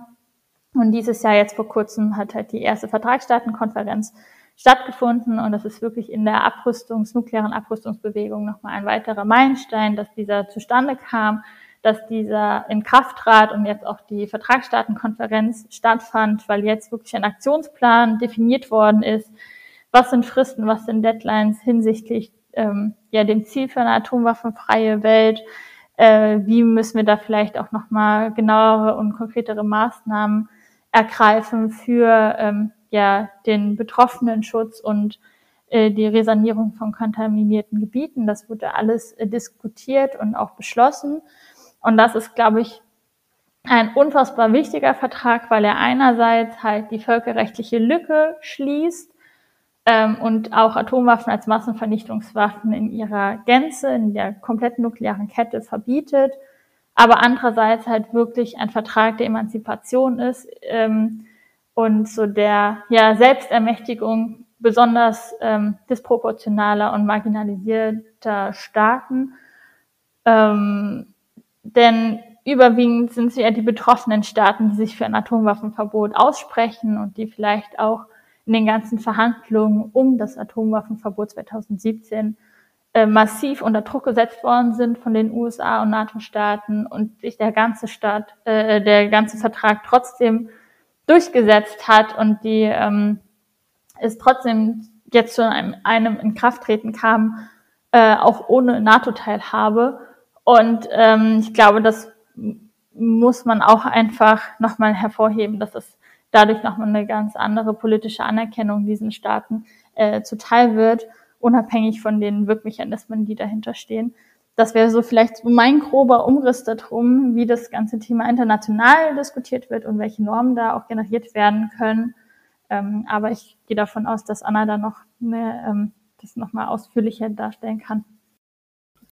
Ähm, also einmal, was jetzt ja schon ein bisschen durchgeklungen ist, man muss eben unterscheiden zwischen bilateralen und multilateralen Verträgen. Also ähm, der, Atomwaffensperrvertrag, der Atomwaffenverbotsvertrag und auch CTBT sind multilaterale Verträge, wo es also, wo man also versucht, äh, möglichst viele Staaten einzubeziehen, wohingegen es bei New Start eben sich um einen bilateralen Vertrag zwischen zwei Atommächten, zwischen den zwei größten Atommächten, nämlich Russland und den USA handelt und ähm, äh, gerade auch im Kalten Krieg gab es eben eine Reihe von solchen bilateralen Verträgen zwischen der USA und der Sowjetunion, wo diese beiden Staaten sich darauf geeinigt haben, irgendwie strategische Nuklearwaffenarsenale zu begrenzen, Raketenabwehrsysteme zu begrenzen und verschiedene Dinge so, also so Vereinbarungen so bilateral ähm, zu treffen. Und was ich dann noch sehr wichtig finde in diesem Kontext ist auch, ähm, also das sind jetzt viele definitorische Punkte von mir, aber ähm, ich glaube, es ist interessant und auch wichtig, zwischen Rüstungskontrolle und Abrüstung zu unterscheiden, weil manche dieser Verträge sind Rüstungskontrollverträge, manche zielen auf Abrüstung ab. Und ähm, äh, diese beiden Begriffe haben unterschiedliche Grundannahmen und auch Ziele. Also ähm, bei Abrüstung ist die Grundannahme, dass die Existenz bestimmter Waffen, also zum Beispiel von Nuklearwaffen, die Ursache von Konflikten ist. Und deswegen, also relativ direkt. Und deswegen ist das Ziel von Abrüstung, diese Waffen dann komplett abzuschaffen. Also Global Zero im Fall von ähm, zum Beispiel Nuklearwaffen. Und bei Rüstungskontrolle ist, ist das Ziel nicht äh, unbedingt komplette Abrüstung, sondern Stabilität. Also hier ist die Annahme, ähm, dass es immer ähm, Konflikte in einem gewissen Maß geben wird und dass auch immer es auch immer Waffen äh, in einem gewissen Maß geben wird, dass es einfach nicht zu verhindern ist. Aber man versucht eben äh, destabilisierende Aufrüstung zu begrenzen und ähm, Wettrüsten und äh, destabilisierende Aufrüstungsspiralen ähm, zu verhindern. Und ähm, manche Verträge zielen eben eher darauf ab, ähm, äh, so eine destabilisierende Aufrüstung zu begrenzen und andere Verträge, wie zum Beispiel eben der Atomwaffenverbotsvertrag, versuchen wirklich auf Global Zero hinzuarbeiten, also auf komplette Abrüstung. Und ich, ich glaube, das ist ganz interessant, auch über diesen Unterschied nachzudenken und über die verschiedenen, weil wir vorhin auch schon über verschiedene Sicherheitsbegriffe geredet haben. Also dem liegen ja auch immer eben fundamental unterschiedliche Annahmen zugrunde, also was die Ursache von Konflikten ist und was Sicherheit ist und wie man da hinkommt. Ähm, genau, und dann nochmal zu multilateralen und aber auch bilateralen Verträgen. Man muss eben bei internationalen Verträgen auch immer sagen, dass eben nur die Staaten an äh, Bestimmungen von solchen Verträgen gebunden sind, die diese Verträge auch unterschrieben und äh, ratifiziert haben. Ähm, das heißt, äh, deswegen ist der Atomwaffensperrvertrag auch so wichtig, weil den 191 Staaten unterschrieben haben, also ein großer Teil der Weltgemeinschaft und diese Staaten dadurch eigentlich alle äh, unter internationalem Recht an die Bestimmung dieses Vertrages gebunden sind. Ähm, und beim Atomwaffenverbotsvertrag ist eben momentan äh, ein Problem aus meiner Sicht, dass, dass, dass keine, keine der Atommächte und auch keine der NATO-Staaten ähm, diesen Vertrag unterzeichnet hat und sich durch dieses Verbot gebunden fühlt. Das heißt, es ist ein Atomwaffenverbot, aber ähm, die Staaten, bei denen es relevant wäre, also die wirklich abrüsten müssten nach äh, Vorstellung dieses Vertrages, diese Staaten fühlen sich nicht gebunden durch dieses Verbot. Und ich, also ich möchte jetzt Elisabeth hier nichts vorweggreifen, weil sie da sicher mehr dazu sagen kann, aber ich glaube, die Idee des Atomwaffenverbotsvertrags ist es ja so ein bisschen normativen Druck dann auf, ähm, äh, auf Atommächte auszuüben, dass sie eben auch abrüsten. Aber die Frage ist halt, wie gerade auch im momentanen Sicherheitsumfeld, also inwieweit Atommächte sich durch normativen Druck dazu bringen lassen werden, ähm, solche Schritte zu ergreifen. Also äh, gerade so, also Staaten wie die USA, aber vor allem eben auch Autokratien wie Russland, China, Nordkorea, da ist eben sehr fraglich, ob diese Staaten äh, wegen normativen Druck bereit sein werden oder ähm, abzurüsten. Aber da kann sicher Elisabeth ähm, noch viel besser und viel mehr dazu sagen. Und sie hat da sicher auch eine andere Meinung dazu, nehme ich an. Genau, und das leitet eigentlich perfekt über. Vielen Dank, Anna. Äh, auch nochmal ähm, sozusagen die Präzisierung in den einzelnen Begriffen. Also, was sind multilaterale, was sind bilaterale Verträge, ähm, was sind eher Abrüstungsverträge und was sind eher Rüstungskontrollverträge. Ähm, und das leitet eigentlich sehr gut über zur, ja, zu letztendlich der Frage, wie gehen wir jetzt damit um? Ja, also was könnten jetzt äh, Konsequenzen daraus sein? Eher die Abrüstung stoppen und aufgrund diesem, ja, wenn man so will, dieser, ne, diesem Zerfall vielleicht auch der multilateralen Ordnung oder überhaupt dieses, ne, was man an Russland bemerkt oder generell vielleicht auch bemerkt, das muss man vielleicht nicht nur auf Russland beziehen, dass sich an internationale Regelungen nur zum Teil oder eben nur dann gehalten wird, wenn sie dem eigenen äh, von Nutzen, dem, dem Staat irgendwie von Nutzen ist. Wie geht man damit um? Ja, also ist es jetzt besser, die, die Abrüstung zu stoppen oder ist es jetzt umso wichtiger, ähm, Abrüstungsbemühungen wirklich stark voranzubringen?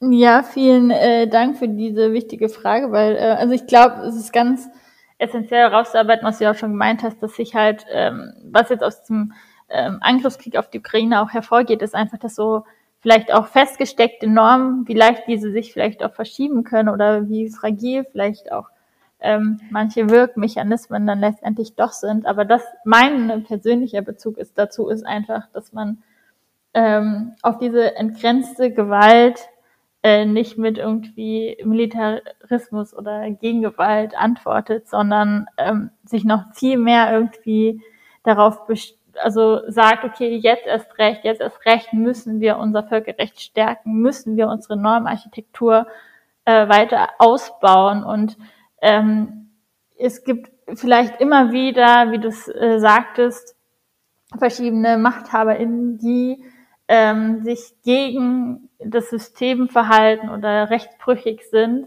Aber äh, nur deshalb dürfen wir ja nicht das ganze System oder die ganzen äh, die ganze Architektur in Frage stellen und jetzt sagen, okay, jetzt müssen wir alle auf den gleichen Zug aufspringen, sondern gerade jetzt erst recht ähm, müssen wir geschlossen vielleicht uns dann für Abrüstung einsetzen und auch nochmal hinsichtlich dieser Abschreckungslogik, weil du es ja auch nochmal angesprochen hast, äh, ist jetzt Putin vielleicht ein Einzelfall oder sind das irgendwelche globalen Tendenzen?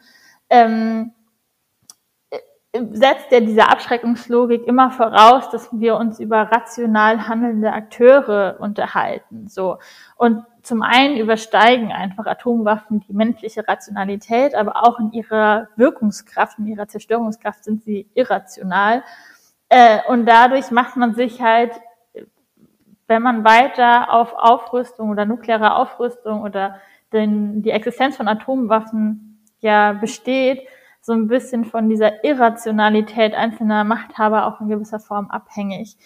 Ähm, und in dem Zusammenhang sehe ich es halt einfach nochmals viel wichtiger an, zu sagen, okay, was sind die Konsequenzen, die aus dem Ganzen folgen würden und welche Lösungsmechanismen ergeben sich vielleicht daraus, dass wir halt weiter, äh, wie ich schon meinte, unsere Diplomatie, unseren Multilateralismus weiter stärken äh, und dadurch irgendwie eine Stabilität und ein nachhaltiges Sicherheitskonstrukt generieren können und nicht darüber, dass wir ähm, ja gegenseitig voreinander Angst haben, uns gegenseitig voreinander irgendwie äh, auch Angst machen.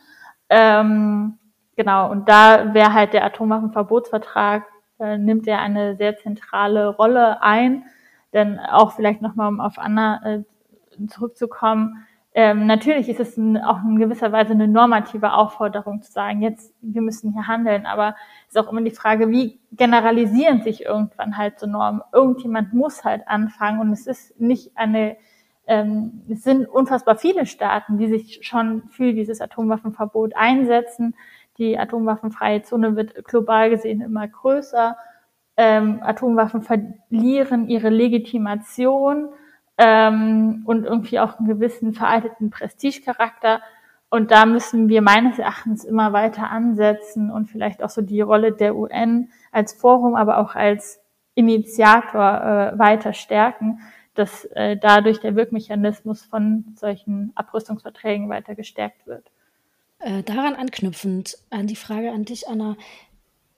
Du hattest ja vorhin gesagt, dieser, dieses Absch äh, Abschreckungskalkül ist schlicht und ergreifend ähm, Teil sozusagen äh, dieser Sicherheitsarchitektur. Ne, du hattest ja vorhin auch äh, nochmal auf, auf, auf Baerbock hingewiesen, die sozusagen diesen Mittelweg versucht zu gehen und sagt, na gut, wir brauchen sozusagen, ähm, wir brauchen eigentlich von den anderen, also diese Verantwortung abgeben von den anderen Staaten ein bestimmtes Handeln, um selbst ähm, dann abrüsten tätig zu werden. Aber jetzt bin ich auch so ein bisschen an dem Punkt, äh, was Elisabeth sagte, na ja, irgendwer muss anfangen und was braucht es aus deiner Perspektive, dass Abrüstung tatsächlich stattfinden kann, ohne dass die Sicherheitsarchitektur gänzlich, zumindest aus deiner Perspektive, in sich zusammenfällt? Also ich denke, das ist halt schon, also ich habe jetzt auch keinen Plan dafür, wie wir ähm, zu Global Zero kommen, Schritt für Schritt. Ähm, das ist, das ist, das ist äh, eine sehr große Frage, mit der sich gerade sehr viele Menschen beschäftigen und aber eine sehr wichtige Frage auch. Ähm, und ich glaube, das Problem ist halt, dass es, also weil der, das Stichwort gefallen ist, äh, Verantwortung abgeben. Es geht ja nicht um Verantwortung an andere Staaten abgeben, sondern einfach darum anzuerkennen, dass wir nicht die einzigen Akteure in dieser Welt sind und dass es einfach noch andere Akteure gibt, die eben auch auf eine gewisse Art und Weise handeln, die uns möglicherweise nicht gefällt. Und wir müssen, ähm, müssen aufpassen, wenn wir abrüsten, dass wir das nicht äh, zu Kosten unserer Sicherheit tun. Also wenn wir unilateral, also einseitig abrüsten, während Staaten wie Russland und China, äh, aber für uns in Europa ist jetzt wahrscheinlich Russland am relevantesten. Also wenn Staaten wie Russland noch Atomwaffen verfügen und wir abrüsten, ähm, dann macht das uns einfach erpressbar. Also dann können wir einfach äh, den Nukleardrohungen Russlands nicht mehr viel entgegensetzen und müssen dann im Prinzip das tun, was Russland möchte.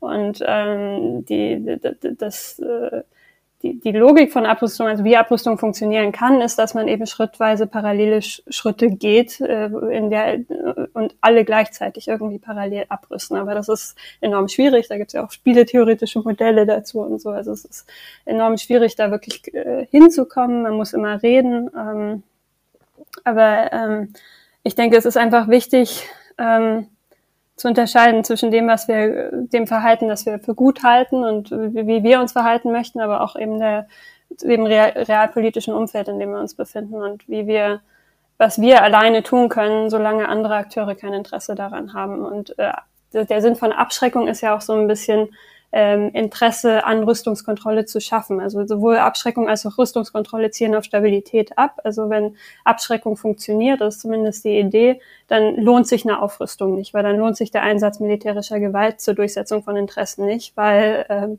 es eben ein Abschreckungspotenzial gibt, was äh, den Einsatz von dafür sorgt, dass sich der Einsatz militärischer Gewalt nicht lohnt und zu, zu kostenintensiv ist und man damit keine Ziele erreichen kann, ohne dafür eben untragbare Kosten zu zahlen. Und ähm, wenn sich der Einsatz von militärischer Gewalt nicht lohnt, weil es eben so, eine stabil, so ein stabiles Abschuss, äh, Ab, Abschreckungsverhältnis gibt, dann kann man über Rüstungskontrolle und über schrittweise Reduzierung äh, von Arsenalen auch reden. Das heißt, also Abschreckung und Rüstungskontrolle, Abrüstung ist nochmal ein bisschen was, geht nochmal ein bisschen weiter, aber Abschreckung und Rüstungskontrolle sind nicht, äh, stehen nicht im Gegensatz zueinander, sondern gehen Hand in Hand. Und so versteht auch die NATO bereits seit den 60ern ähm, Abschreckung und Rüstungskontrolle. Also dass, äh, dass, dass man sowohl Dialog als auch Abschreckung immer parallel fahren muss. Also man muss auch äh, man kann, aber man kann eben nur verhandeln, wenn man auch ähm, in der Position ist zu verhandeln. Also wenn, wenn Russland kein Interesse mit uns hat, mit uns zu verhandeln, weil wir den russischen Drohungen nichts entgegensetzen können und Russland im Prinzip tun kann, was es will, dann, ähm, dann können wir auch nicht viel verhandeln oder durchsetzen gegenüber Russland. Aber das ist, ich meine, das ist die Logik der Abschreckung. Man kann dann natürlich wieder sagen, wir wollen so nicht an internationale Beziehungen rangehen. Die Frage ist halt, okay, konkret, was bedeutet das? Also gut, dann machen wir es nicht mehr so, aber ähm, Russland macht es halt immer noch so. Also äh, was bringt uns das dann? Also das ist, also ja, genau. Das wäre mein Punkt. Und was ich, ähm, was ich vorher noch sagen sollte, sagen wollte zu dem Punkt, den Elisabeth gemacht hat, dass wir uns ähm, von der Rationalität von gewissen Machthabern abhängig machen. Ähm, das tun wir ja erst recht, wenn wir abrüsten, also wenn wir einseitig abrüsten, weil dann sind wir wirklich erpressbar, also dann, dann können wir Drohungen nichts mehr, nichts mehr entgegensetzen und müssen im Prinzip einfach das tun, was ein, eine andere Nuklearmacht von uns fordert, solange es eben andere Nuklearmächte gibt. Aber da möchte ich noch mal ganz kurz nachfragend einhaken, denn wir hatten ja vorhin festgestellt, dass diese Drohungen Russlands zumindest, wenn man jetzt mal annimmt, dass das tatsächlich so ist, tatsächlich dazu führen, dass sich auch die NATO-Staaten zurückhalten. Ähm, insofern haben wir ja trotz dass die NATO ja ähm, selbst gewisses Drohpotenzial besitzt, funktioniert eigentlich an ja. der Stelle schon, schon nicht mehr, dass wir nicht tun können, was wir eigentlich wollen, nämlich die Ukraine irgendwie besser unterstützen oder mehr zu unterstützen, sondern eigentlich hilft uns jetzt das Besitzen der Atommacht oder die, das Zurück, die Möglichkeit des Zurückgreifens auf die Atomwaffen nur bedingt. Denn auch jetzt kann Russland in ein anderes Land einmarschieren, ohne ähm, dass da, sage ich mal, umfangreichere Maßnahmen ergriffen werden. Russland kann in ein anderes Land einmarschieren, was nicht unter einem Nuklearschirm ist. Also weil die, die Ukraine ist ja nicht NATO-Mitglied und ist nicht unter einem Nuklearschirm. Aber Russland traut sich zum Beispiel nicht, ähm, äh, Ziele auf äh, NATO-Gebiet anzugreifen, also zum Beispiel Waffenlieferungen in Polen. Ähm, äh, und, und das kann man wiederum auf den Nuklearschirm der NATO zurückführen, wenn man an Abschreckung glaubt. Also am Ende kann man natürlich, wie ich oft schon jetzt gesagt habe, die ganze Logik auch in Frage stellen. Ähm, ja. Dann, okay. dann würde ich halt sagen, muss man auch irgendwas entgegensetzen. Ja, genau, ja. Genau, ich wollte da eigentlich nur den ergänzenden Punkt noch machen, weil Anna ist ja auch nochmal ähm, ja sehr facettenreich aufgezeigt hat, dass es halt diese verschiedenen Perspektiven gibt. Entweder man vertraut oder glaubt halt an diese Abschreckungslogik ähm, oder äh, man entwickelt halt andere Perspektiven, wie vielleicht Sicherheit ähm, definiert oder generiert werden sollte. Ähm, aber was ich einfach in dem Rahmen nochmal vielleicht ganz spannend finde, auch vielleicht so aus unserer privilegierten Perspektive heraus, dass es halt auch immer so ein bisschen darum geht, ähm, ja, an welchen Staaten orientiert man sich denn letztendlich im internationalen System und welchen Staaten lässt man dann vielleicht auch diese Anerkennung zukommen? Ähm, und ist es dann eher so, vielleicht orientieren wir uns immer weiterhin an diesen Ausübenden oder vielleicht verändern wir unseren Fokus auf diese betroffenen Perspektive, ähm, auch in die Staaten, die wirklich unter diesen Atomwaffentests oder den anderen Szenarien wirklich auch gelitten haben, die Bevölkerung gelitten haben, die einen unfassbaren Leidensdruck haben, woraus sich ja auch dieser Atomwaffenverbotsvertrag ähm, generiert hat.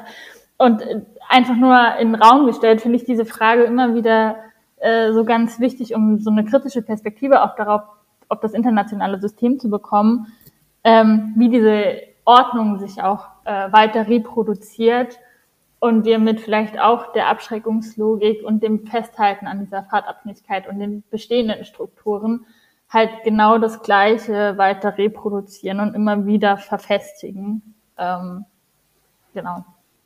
Daran auch nochmal anknüpfend, ähm, Conny hat ja vorhin recht konkret äh, gefragt, wie man quasi, oder das, das ist einfach Ergebnis des Gesprächs auch bisher oder eins der Ergebnisse. Äh, es gibt diesen irgendwie gearteten Kreislauf sozusagen aus, ähm, ja, wir hängen in der Abschreckungslogik drin, wissen gleichzeitig, dass wir irgendwie raus wollen, alleine geht das nicht.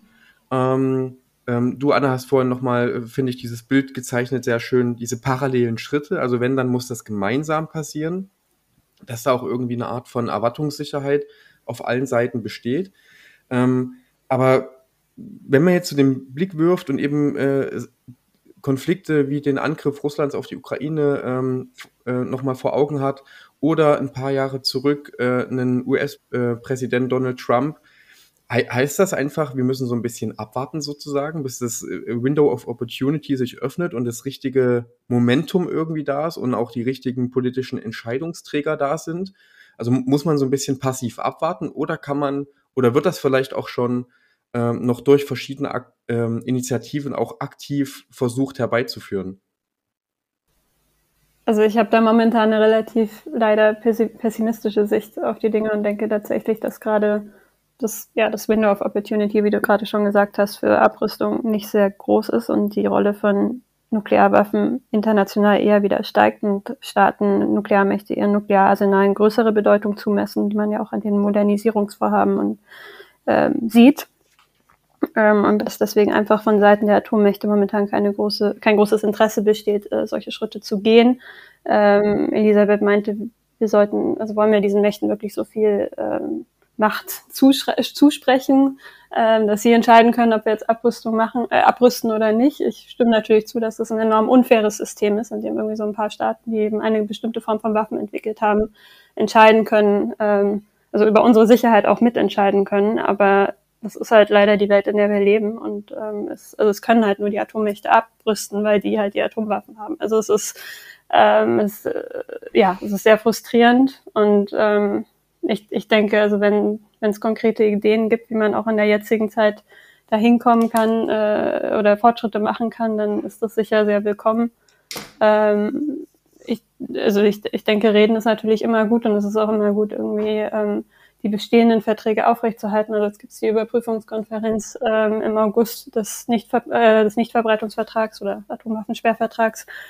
Und ähm, es, ja, es wird sehr schwierig sein, gemeinsame Sprache mit ähm, Russland dort zu finden und äh, sich auf irgendwas zu einigen. Aber es, es, es wäre aus meiner Sicht eben sehr wichtig, diesen Vertrag so gut es geht, trotz der ähm, schwierigen Situation momentan eben irgendwie aufrechtzuerhalten, weil das eben der einzige Vertrag ist, den wirklich ein so großer Teil der Weltgemeinschaft ähm, unterschrieben hat und ratifiziert hat und wo auch die meisten, also zumindest die offiziellen Atommächte, Teil des Vertrags sind. Das heißt, ähm, ja, also ich denke, so weit wie möglich das bewahren, was wir schon erreicht haben und weiterreden und auf bessere äh, Rahmenbedingungen hoffen tatsächlich oder auch darauf hinarbeiten. Aber ähm, ja, vielleicht hat Elisabeth auch aus aktivistischer Sicht nochmal irgendwie konkretere Ideen oder andere Ideen dazu. Äh, ja, genau. Also ich unterstütze dich, Anna, da total in ganz vielen äh, Punkten, aber habe, glaube ich, auch in mancher Perspektive eine andere ähm, Meinung dazu. Also ich unterstütze dich voll da drin, dass wir halt äh, an Dialog und Verhandlungen und Dialogbereitschaft, dass wir uns darauf stützen müssen, weil äh, am Ende kann man immer nur Frieden, Frieden sichern und generieren, indem man halt darüber redet und das auch irgendwie verhandelt und die bestehenden Verträge auch weiter unterstützt und diese auch in Kraft lässt und ähm, auch überprüft, ob die dann auch wirklich äh, richtig ähm, ja, umgesetzt werden. Ähm, aber ich bin auch gleichzeitig anderer Meinung in dem Zusammenhang, dass ich halt der Meinung bin, dass man aus diesem, Stevie Dus meint, aus dieser passiven Rolle heraustreten muss. Ähm, und weil Deutschland schreibt sich selber immer wieder eine gewisse Schlüsselfunktion auch zu ähm, und vertraut dann aber trotzdem immer wieder auf dieser, ähm, in, im Widerspruch dazu vielleicht auf so einer ähm, passiven Handlungsoption, wo ich dann halt sage, ja, wenn man halt vielleicht schon gerade diese Schlüsselfunktion hat, dann muss man doch vielleicht auch gerade erst recht dann ähm, ja seinen Handlungsraum äh, voll ausnutzen und aktiv äh, aktiver dafür einstehen. Ähm, und ich glaube, das ist auf jeden Fall möglich und die rechtlichen Grundlagen oder zumindest äh, durch den Atomwaffenverbotsvertrag gäbe es zumindest schon mal eine rechtliche, einen rechtlichen Lösungsversuch dazu, ähm, der ja jetzt auch nicht von der Hand abgewiesen werden kann, dass es halt auch, wenn es jetzt nicht die 190 oder 191 Staaten, die beim NPT sind, äh, kommen immer mehr Staaten hinzu, die den ratifizieren und sich dadurch ja dann weitere Normen generiert und weiter festigt und etabliert und ähm, ich meine, es ist ja auch schon ein Prozess in Deutschland zu erkennen. 2017 hat, haben alle NATO-Staaten und Deutschland diese, die Verhandlungen schon allein zum Atomwaffenverbot komplett boykottiert. Äh, und vor einer Woche ähm, war Deutschland zumindest in einem beobachtenden Status schon da und erkennt zumindest die Betroffenheit äh, von verschiedenen Gruppierungen an und die Bedeutsamkeit von einem Atomwaffenverbot und setzt das halt noch an gewisse ähm, konditionale ja, Aspekte oder verschiedene Bedingungen.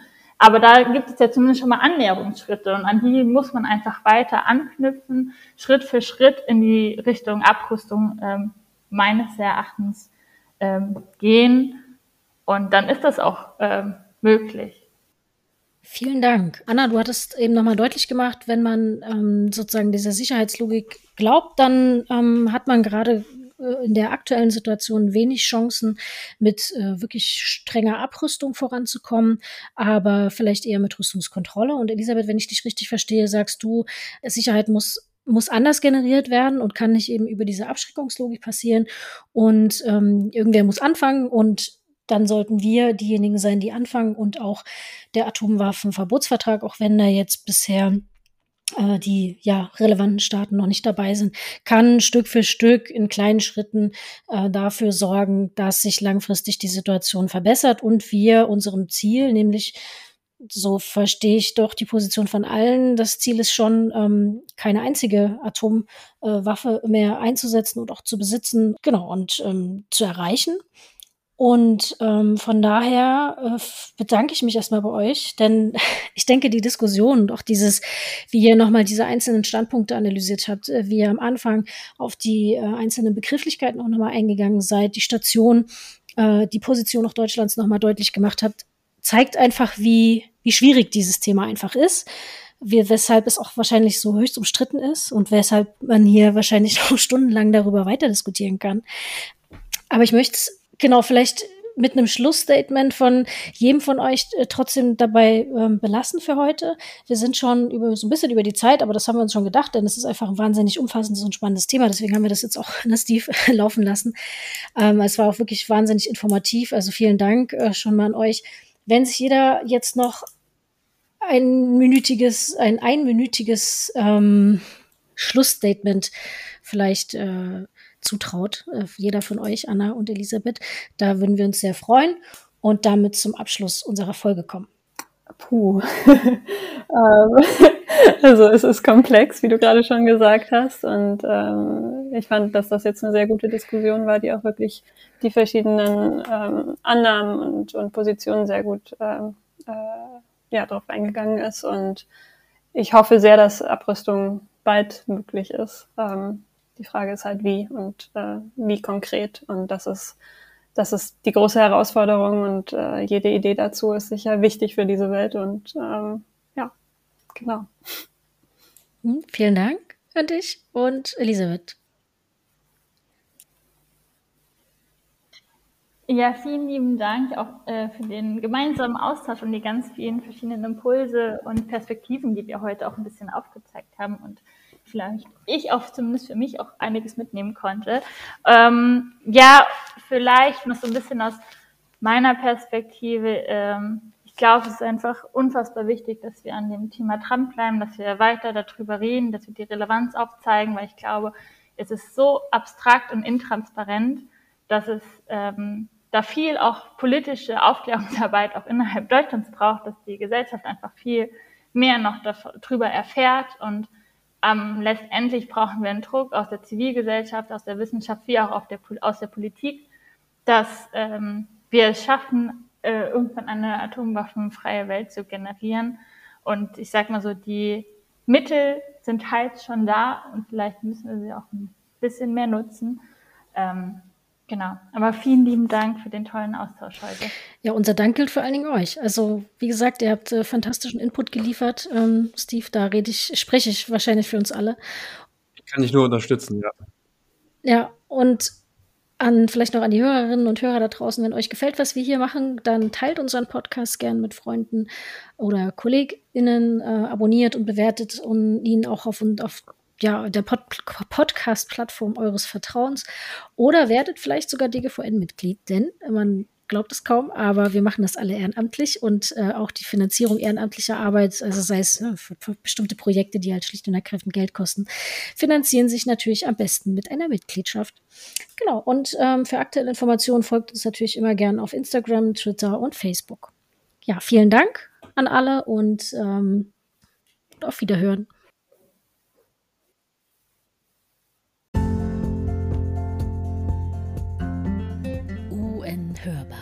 Wir geben den Vereinten Nationen unsere Stimme.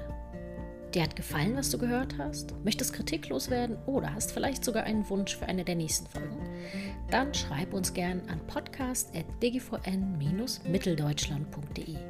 Bis zum nächsten Mal, wenn wir die UN für euch wieder hörbar machen.